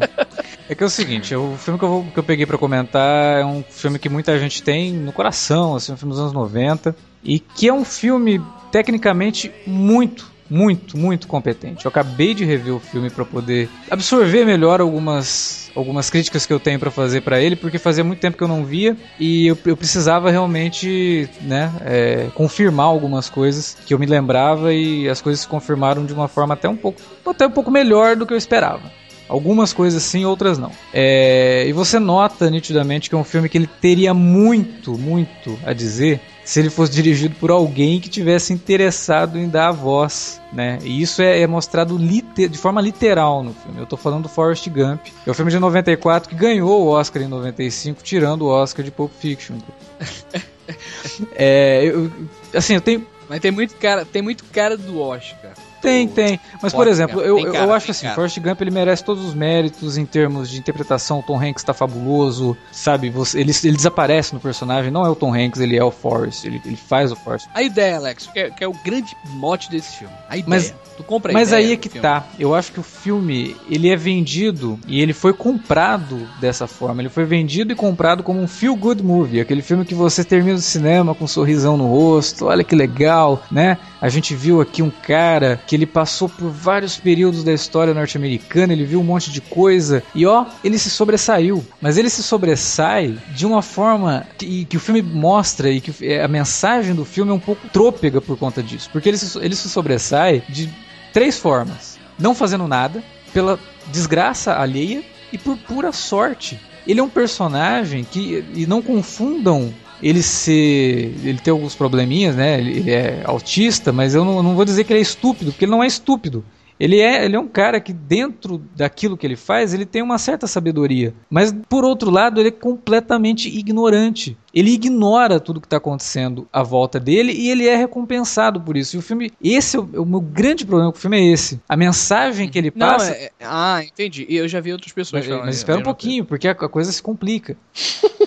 Tem mais. Tem mais. O filme ele levanta questões muito interessantes, porque ele, ele se passa no período mais importante do século XX nos Estados Unidos, que é o período das lutas por direitos civis. Só que ele levanta e abandona. Ele levanta e abandona. Ele não se aprofunda em nada e faz com que aquelas, com aquele plano de fundo. É porque é muito tema, Sim, é muito cara. tema, É mas, muito pô, se tema. você tem muito tema na mão, foca numa coisa só. Quando você quer falar de muito, você acaba falando de nada. Então, É porque é tudo na imaginação dele, né, Alex? Assim, a visão... Não é na imaginação dele. Não é na imaginação dele. As coisas aconteceram. Né? Ele teve presente em coisas que aconteceram. E eu acho que o filme, na primeira metade. Não, ele vive. Eu acho que ele viveu, Alex. Peraí. Assim, viveu, não participou. Eu acho que ele viveu aquilo Isso. ali. e ele esteve, um ele esteve dentro do- da guerra do Vietnã. Ele, ele participou sim. E eu acho que a primeira Não, metade do ok. filme, A a primeira, do, a primeira metade do filme funciona bem como sátira. E em vários momentos, assim, eu acho que é, tem vários diálogos que enfatizam a questão da sátira e aí ele se dá bem. Por exemplo, a Sally Field vai, ela conta, né, que o, o nome dele vem do nome de um cara que fundou a Ku Klux Klan. E aí ela dá o nome de Forrest pra mostrar que às vezes as pessoas fazem coisas que não fazem o menor sentido. Ok, funciona como sátira, é bacana, beleza. Só que a partir do momento que ele entra na guerra, e a partir do momento que o filme descamba pro lado violento da guerra, e que ele ao mesmo tempo ignora a violência para poder demonstrar o heroísmo do Forrest, ele começa a se perder, mas ele se perde de uma forma grotesca e absurda. Porque depois que ele volta da guerra, você vê o Forrest indo para Washington e participando de um discurso, né, de um monte de gente ali que estava contra a guerra do Vietnã. E aí quando ele vai fazer o discurso dele, ele tá lá, discurso, tem um cara discursando tal, e ele chama o Forrest, o Forrest sobe no palco, e ele sem saber o que tá acontecendo ali, né? E o cara pergunta pra ele: "O que, que você tem a dizer sobre a guerra do Vietnã?" E aí ele vai falar: "O que eu tenho a dizer sobre a guerra do Vietnã" e de repente alguém desliga o microfone, ele fica falando e ninguém tá ouvindo, né? Até que alguém finalmente liga o microfone e ele termina. E era isso que eu tinha pra dizer sobre a guerra do Vietnã. Então, ao mesmo tempo que o filme quer tocar no assunto, ele joga cinco passos pra trás e fala: não, é melhor eu não falar nada, né? É melhor eu me calar aqui porque, né? Vai que eu ofendo. Parece que ele tem medo de ofender alguém, sei, cara, mas aquela guerra é, foi inútil, né, cara? mas não é essa mensagem que o filme quer inútil, passar, né? Não é essa mensagem que o filme passa. Não, eu sei, Alex, é porque assim, no, no filme ele coloca que ele teve grande importância em vários períodos históricos dos Estados Unidos, Aham. entendeu? E quando na verdade ele praticamente né, teve nada a ver com aquilo ali, sabe? Ele viveu aquilo ali. Não, ele, ele interfere ali. historicamente em tudo, né? Ele interfere historicamente Não, até na vai na criação da dança dele, do né, Elvis cara? Presley. Então, mas Não, o filme não é na dele, cabeça dele, cara. Esse que é o, esse que é o mote da coisa. Se você Não, o pessoal acha que ele, quando ele conta ali, o pessoal acha que ele é louco. O pessoal cara. Tá acha que ele é louco, mas ele prova que ele tava falando a verdade quando ele mostra a revista que ele é realmente o milionário dono Não, da empresa. Então ele não é da cabeça dele. Ele esteve naqueles momentos da história. Você tem que encarar o filme como uma fábula que coloca um personagem. fábula, Mas exatamente. Peraí, o filme é uma fábula que coloca um personagem fictício dentro de diversos momentos da história. Só que ao interferir fazer. isso, só que ao fazer Tá. isso, ele diminui de uma forma assim absurda a importância desses eventos. Por exemplo, logo depois que ele desce do palco e vai encontrar com a Jenny. Ou seja, ele abandona a crítica à guerra do Vietnã para investir no melodrama e no romance. Ok, tudo bem, né? O romance é o mote do filme mesmo. Não, espera. e é a espera. Jenny. Ele vai encontrar com a Jenny, a Jenny leva ele pro comitê da SDS. Você sabe o que é a SDS? Students for Democratic Society. É um dos grupos mais importantes pela luta dos direitos civis nos Estados Unidos, cara. E, e o filme simplesmente mostra os caras como um bando de homens que batem em mulheres. Na- no mesmo comitê, ele encontra um cara do Panteras Negras. Você já parou pra prestar atenção na forma como ele, ele, ele, Nossa, demonstra o cara é- do Panteras essa- Negras, cara? Essa parte é É foda muito. mesmo, cara. aquilo é extremamente ofensivo pra um grupo. É, é É indefensável. indefensável cara. aquilo, cara. É indefensável. E outra coisa, ele pune a Jenny simplesmente por ela não ser o que é o Forrest. Ela não é ignorante. Ela vai lutar a favor dos direitos civis, ela vai lutar a favor da liberdade sexual, ela vai tentar ser uma mulher independente e ela morre de AIDS, cara. O filme é torpe em, em- em mensagem. Ele, ele tenta ser tanto chapa branca que ele acaba invertendo o- a ideia do chapa Ele- branca. E começa Exatamente. a punir os, os- os personagens que são mais contestatórios. Isso Ele é pune todos os personagens que contestam. E no fim a grande mensagem é: se você quiser se dar bem na vida, seja ignorante, seja o Forrest, seja a peninha que se deixa levar pelo vento, pelos acontecimentos. Mas, o- cara, a- a- pelo menos com a Jane, né? Tem um lance lá do pai dela, né? Que o pai dela violentava a menina e tal, quando era mais novinha e E tudo por mais. conta né? disso, o filme acaba se tornando extremamente machista. Até por conta do que ele faz com a própria mãe do Forrest, cara. O que, que ele faz com a mãe do Forrest no começo do filme? Ele faz a mãe do Forrest se Ah, é porque- prostituir pra colocar o menino na escola, cara. Mas aí é que tá, cara. Eu acho que ele retrata, é justamente esse é o grande lance do filme. Ele retratar, passar por várias épocas, né? Brincar com isso, só que todo o background dele é muito sério, sabe, cara? É muito sério, eu acho, sei lá. É, é, e, e outra, cara, eu acho que ele, como você bem falou, ele não defende nenhuma bandeira, Alex. Eu acho que ele não defende nenhuma mas bandeira. mas é ele- o que o Felipe disse. eu acho Ao que ele não cai- defender, ele acaba defendendo a bandeira. Tanto que é um filme que ele é extremamente bem visto aos olhos da, da, da, da- da extrema-direita norte-americana, cara. Porque ele defende todos os tipos de, de conceitos, aqueles conceitos de, olha, o homem tem que prover a mulher. Tanto que a, a fase mais feliz da Jenny é quando ela tá com o Forrest, cara. E não é Pô, cara, é foda. Ele tenta ser tão apolítico que ele, que ele vai criando em volta de si uma, uma aura de status quo gigantesca. E, cara, vamos combinar, né, cara? Os republicanos, eles têm uma, uma ideia quase fascista do, do que é o mundo. Sim. E acaba se valorizando esse tipo de, de discurso. E aí, cara, fica muito difícil defender. Eu também acho que o filme ele é bonitinho, ele é simpatiquinho em alguns pontos, mas assim, ele, ele dialoga com a, com a sua criação interior e a maioria da gente acaba acabou crescendo sobre uma, uma, uma criação muito rígida. A minha criação foi cristã evangélica. Pô, mas fui- o tiro, o tiro sai pela criado, culatra, né, fui, eu cara? fui cria- eu fui criado crescendo sem achando que falar palavrão era uma coisa absurda. Tanto que hoje eu uso pra caramba de, de uma maneira até, até, até meio libertária. Então, esse, esse filme, ele agrada essa criança que foi criada sobre essa égide, entendeu, viu? Sim, o American Way of Life do filme é baseado no comportamento passivo dos personagens. Ô, ô, Alex, mas não tá É. naquele, naquele aspecto que a gente costuma falar aqui também de aquela época ser isso, cara. Até seria, entendeu? É porque o, o Tom Hanks, assim, se você conheceu o, ator Tom Hanks, né? Ele, pô, já discursou sobre as ideias lá do John Lennon, do, do George Ah, Harris. Muito legal né? você falar no John Lennon. O filme faz uma das coisas mais ofensivas que ele poderia fazer com o John Lennon. Eu acho que, cara, ninguém poderia fazer um troço mais ofensivo. Porque o filme, uma das coisas que ele tem a dizer é que a cultura norte-americana é baseada na idiotice. Então você tem o cara que faz o adesivo por conta do shit happens, porque o Forrest pisou na merda.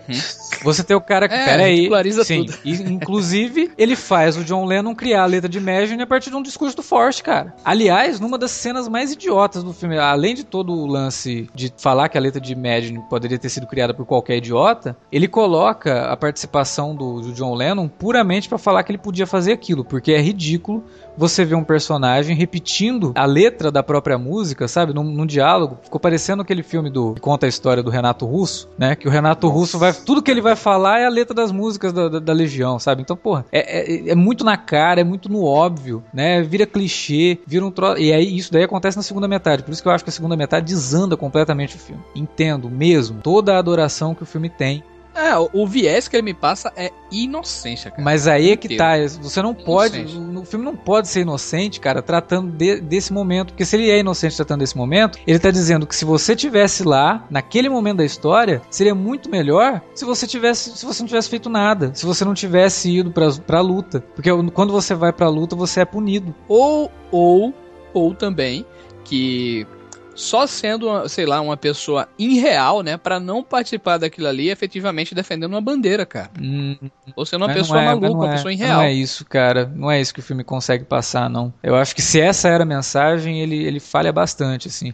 Ele até tenta, ele, ele sugere isso, mas ele não aprofunda. Eu teria que rever o filme pra tentar enxergar sobre isso, mas ele faz, faz muito sentido. Tem uma coisa muito mim. mais sentido do, do que, do que ser essa coisa de ah, o americano médio é o Forrest e esse cara acende no meio dessa sociedade tão caótica e idiota, Uhum. entendeu? Se ele fizesse isso e mostrasse os Panteras Negras como eles são, Isso. mostrasse essa galera como eles são e mostrasse os hippies como Sinceramente, eles eram, realmente, eu, eu confesso a vocês que eu não, que eu não lembro. Não lembro realmente esse lance dos É, Panteras. do- reveja o filme que você vai entender. realmente eu não- Tem um- Bom, eu fiquei calado, chega um não alguém mas, agora mas da, da mulher dele, cara, morrendo de AIDS, depois dela, dela chegar e lutar por. Não, por- o lance da mulher dele eu, eu entendo. O lance da mulher É dele eu entendo. absurdo. É o mesmo, é o mesmo pecado, viu? Tem, tem uma, Eu- é, é, o lance do Panteras Negras eu também não lembrava. Eu, eu- foi uma das coisas que pra mim ficou pior nessa, nessa, nessa revisita que eu fiz ao filme. E uma outra coisa que piorou pra mim foi a questão da companhia de pesca, né? A pesca de camarão do, do, do Forrest. Que ele ficou Que ele fica milionário, mas o troço só, só funciona porque acontece uma tempestade e todos os outros pescadores são prejudicados. Ou seja, ele fica milionário a partir da desgraça alheia, cara. Ah, mas Não aí tem é, mérito, mas, né? Ex- mas aí é o American Way of Life no Exato, talo, né, isso aqui é cara? coisa mais right-wing que isso? Quer coisa mais de direitista, extrema-direita que isso?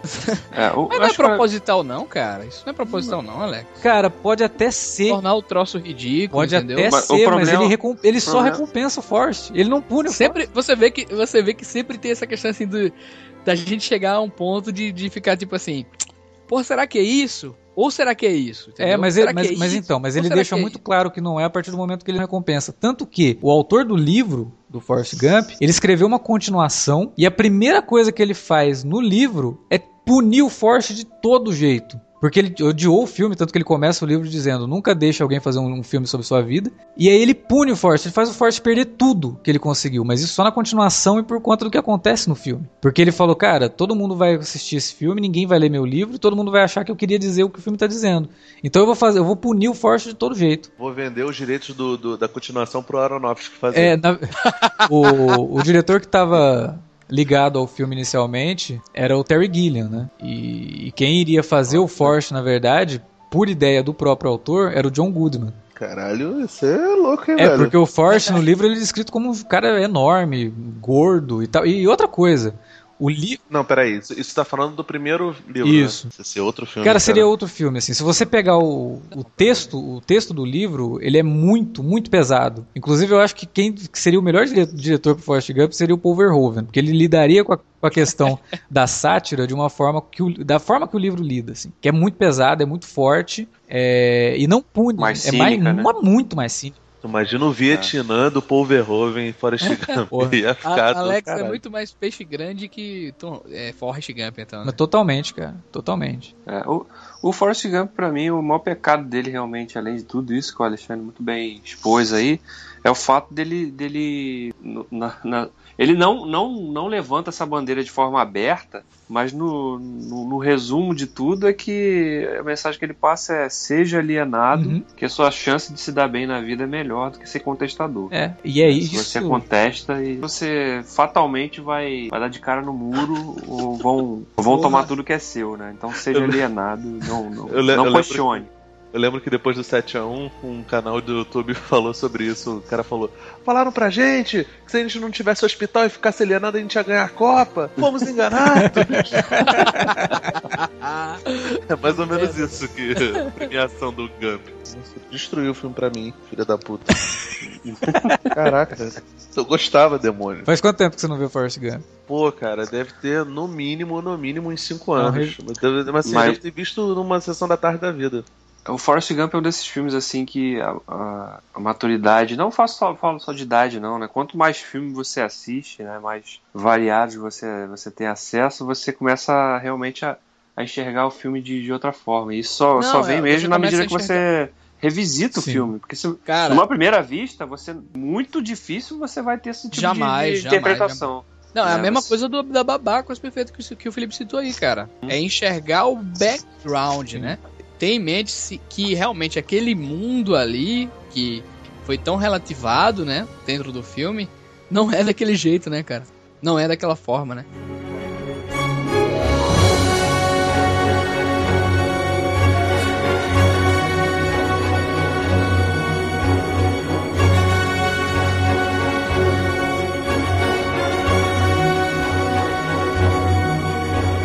E aí, você concorda com a gente? Discorda? Acho que a gente só falou bobagem. Deixe seu comentário embaixo. Ou mande um e-mail pra gente para alertavermelho@cinealerta.com.br ou manda um recadinho pra gente nas redes sociais, lá no arroba cinealerta no Twitter ou no facebook.com barra cinealerta, lembrando também que você pode usar esses canais das redes sociais para divulgar nosso trabalho se você gostou, se você gosta de nos acompanhar. Isso é sempre bom, ajuda, né? Aumenta a audiência, a gente curte. Felipe, onde é que o pessoal pode te encontrar? Se é que alguém vai Vortex. querer te encontrar depois de você ter falado mal do Tarantino. Nossa, então, gente, não fiquem. Não me odeiem. Odeiem o Vilker, que ele gosta de tudo. Que é mentira, ele é um amor. É, vocês podem me encontrar no vortex, vortexcultural.com.br. É um site muito legal, tem um podcast lá, Agenda Cultural e Vortecast. Nos vemos lá. É isso aí, a gente fica por aqui. A gente espera que vocês tenham curtido esse podcast diferente de discussão e até a próxima.